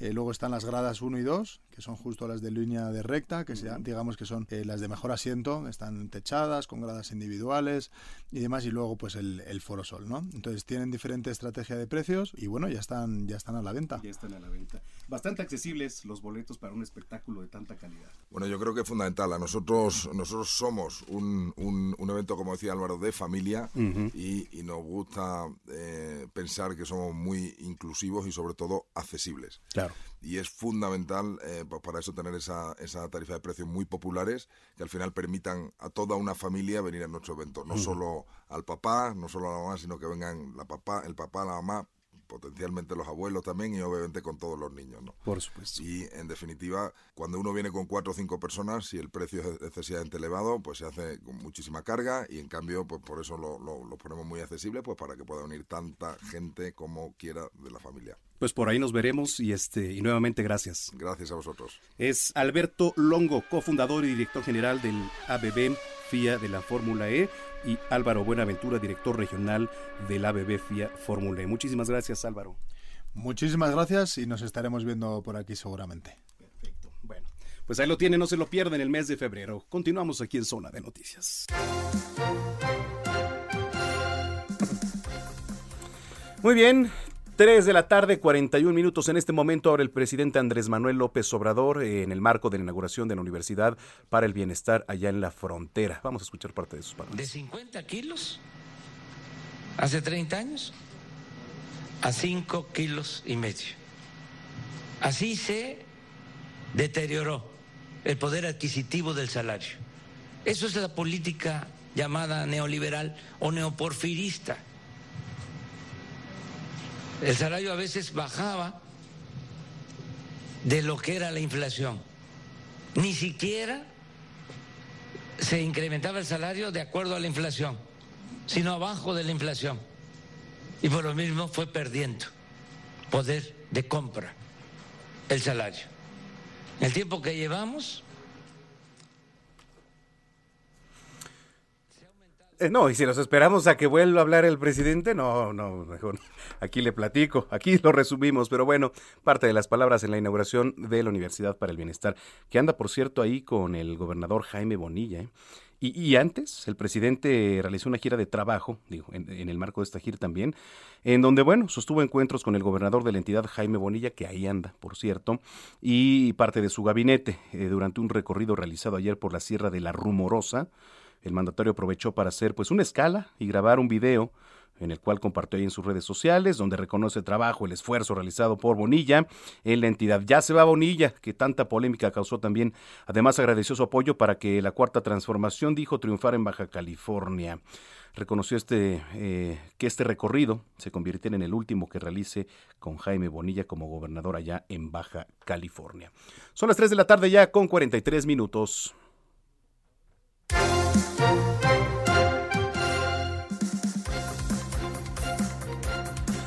Bueno, este, la pandemia la verdad es que detuvo un poco las obras de teatro, no nada más en diferentes puntos, pero uno emblemático aquí en la capital que son las trajineras de Xochimilco, que además ver las obras de teatro ahí en las trajineras son algo mágico, algo místico, algo especial, de verdad se lo digo. ¿eh?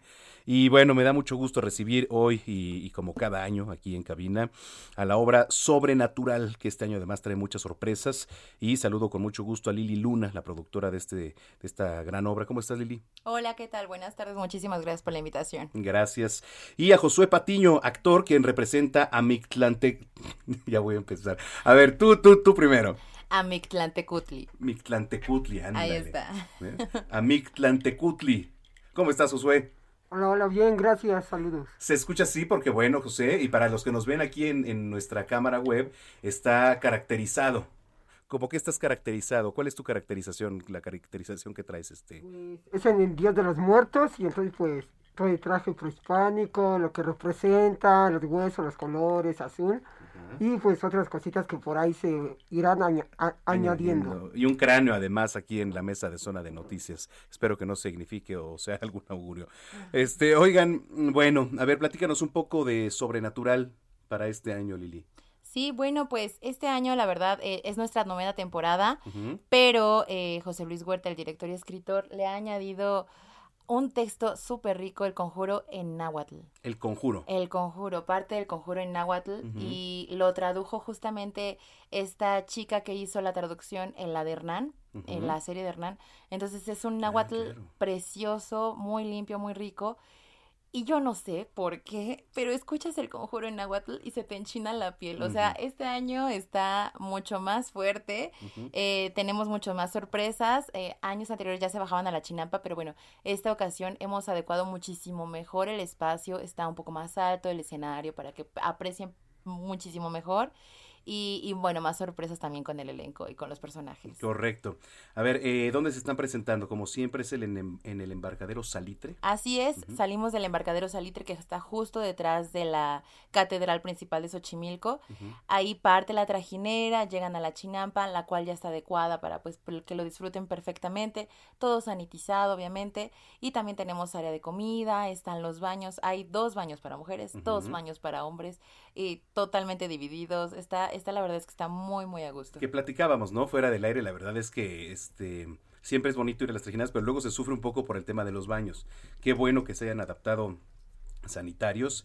Y este, y bueno, ya hablando de la propia trajinera, eh, cuando vas, ¿qué, ¿qué puedes subir, qué no puedes subir, qué puedes comprar allá? Platícanos todo. Sí, bueno, justamente como son trajineras, digamos, compartidas, porque si van dos, pues no se van solo con dos, ¿no?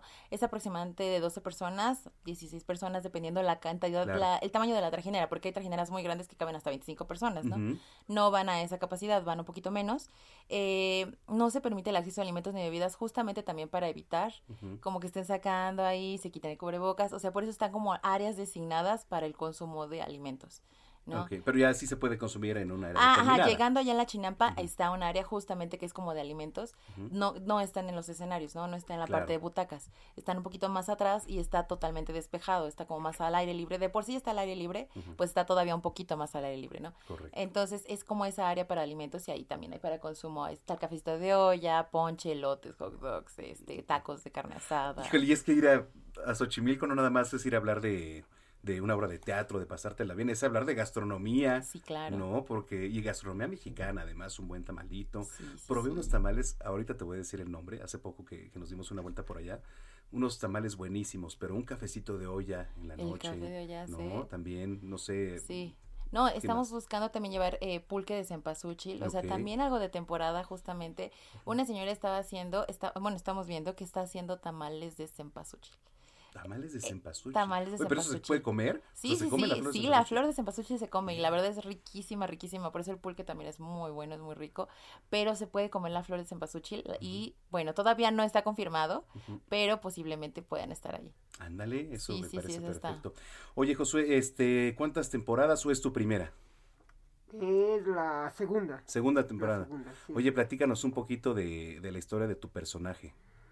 Pues en, en su mitología es el dios de Cumitlán, el que protege este reino, sí, del inframundo. Hay nueve niveles Ajá. y llegando al último nivel están como unas puertas ahí donde está él con su esposa, Mictecacigua, creo que sí, Mictecacigua. Ujú. Y pues habiendo superado estos niveles, si él te lo permite, por así decirlo, estás puro, te deja pasar y ya. Es como el protector de los muertos, de los huesos, del inframundo. Oye, este, ¿cuánto tiempo te lleva a ensayar? ¿Cuántas horas al día? ¿Cuántos días ensayas? Pues ahorita con todo esto ya llevamos como dos meses y medio, llevo más o menos esto, con las sorpresitas que van a ver, pues sí me ha llevado tiempo como dos horas ahí diario, tres, varía, Ajá. junto con lo que se añade. Entonces sí, más o menos como casi dos meses y medio con dos horas o tres diarios. ¿Y estás nervioso? Pues un poco por los aditamentos que se añadieron. Ok. Por eso. Que son sorpresa. Sí, son sorpresa. Muy bien. Muy bien, me parece muy bien. Oye, este, Lili, eh, ¿cuándo arrancan? Pues ya empezamos la próxima semana, el 22. La verdad es muy corta la temporada, pero muy rica, el 22 y 23. La próxima semana tendríamos 29, 30 y 31. El 30 tenemos la especial de medianoche. El Ya 30. saben que no puede faltar con nosotros alguna función de medianoche. Tenemos la función de medianoche y está buenísimo porque salen a las 3 de la mañana del canal, ¿no? Entonces No, no inventes. empiezan a las 12 y Ajá. salen a las 3. ¿no? A las 3. Esperemos que salgan, Dicen que es obviamente. la hora de los muertos, ¿no? sí, Justamente. Y la verdad es que siempre en esa función de medianoche algo sucede. Oye, ¿dónde podemos encontrar boletos? En superboletos.com o directamente con nosotros con grandes promociones en todas las redes sociales que si nos googleas Sobrenatural Xochimilco sale lo que es TikTok, Instagram, YouTube. Ahí también los pueden adquirir eh, cuando sí. lleguen. Sí, sí, sí. Bueno, también, pero hay cupo limitado. Hay cupo Entonces no les aseguro que encuentre, ¿no? Sí, de hecho del 22 y 23 ya está llena. Nada más tendríamos el 29, 30, 31 y nuestra clausura el 7. A ver si hacemos una dinámica ahora en la semana para Claro, este, para regalar unos descuentos o regalar Sí, unos, sí, ¿no? sí, para, claro. para nuestro público que nos está escuchando y los damos este dentro de ocho días justo aquí para las personas también que, que no les tocó hoy por ejemplo el show de Armando Manzanero digo el homenaje por supuesto a Armando Manzanero eh, que vayan a, Claro. a ver Sobrenatural Sí, sí, sí, claro, les va a gustar mucho. La verdad es que es una experiencia insuperable. insuperable bueno entonces este nuevamente redes sociales este qué días arrancan por favor Claro, los esperamos del 22 de octubre al 7 de noviembre, viernes y sábados y el único domingo el 31. Todas nuestras redes sociales nos encuentras como Sobrenatural Xochimilco en absolutamente todas. Vía WhatsApp también nos puedes contactar al 55 11 56 28 82 y 55 34 38 24 25. Y bueno, los esperamos, la verdad es que se la van a pasar increíble eh, y nada más, tienes que vivirlo. Tienes que vivirlo. Muy bien, gracias. Al contrario. Lili Luna es la productora de Sobrenatural. Gracias, Lili. Al contrario, muchas gracias. Y Josué Patiño, actor de Mictlantecutli. ¡Qué ¡Eso! gole! ¡Salió! Salió. A la tercera. Muy bien. Gracias, gracias, Josué. Gracias, gracias. Ellos son eh, la obra de Sobrenatural allá en Xochimilco. Las 3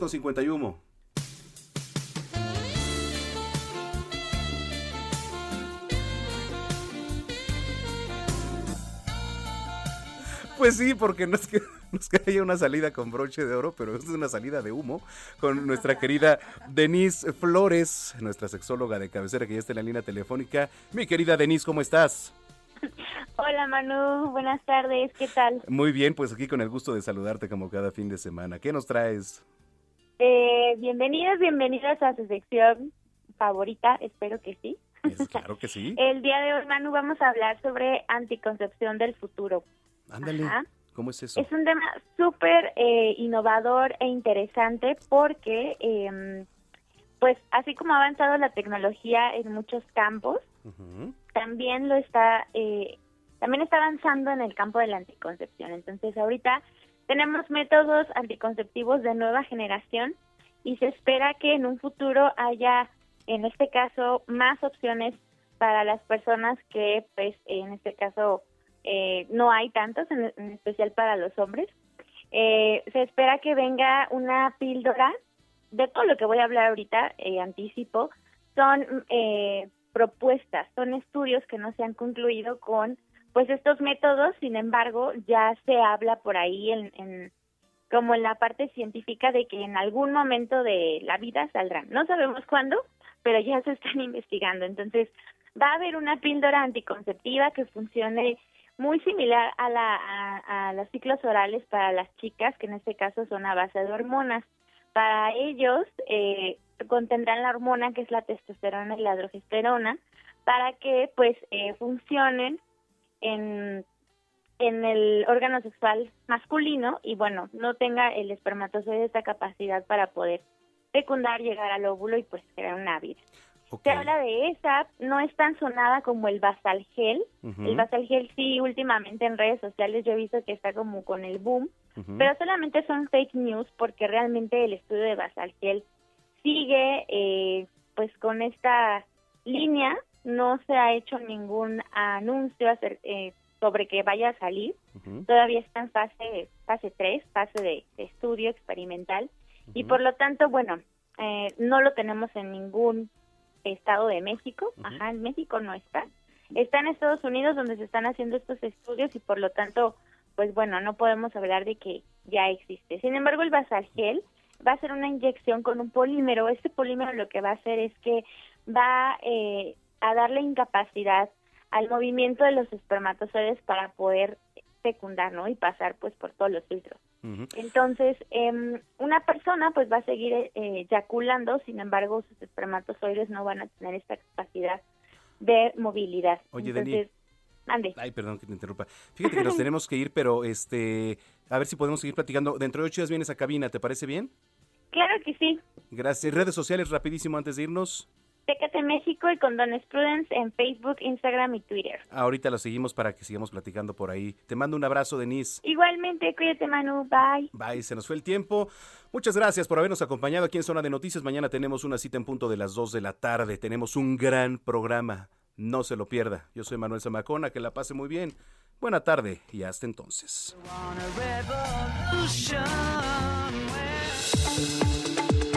El Heraldo Radio presentó Zona de Noticias con Manuel Zamacona. Los esperamos la próxima semana en Zona de Noticias, el epicentro de la información.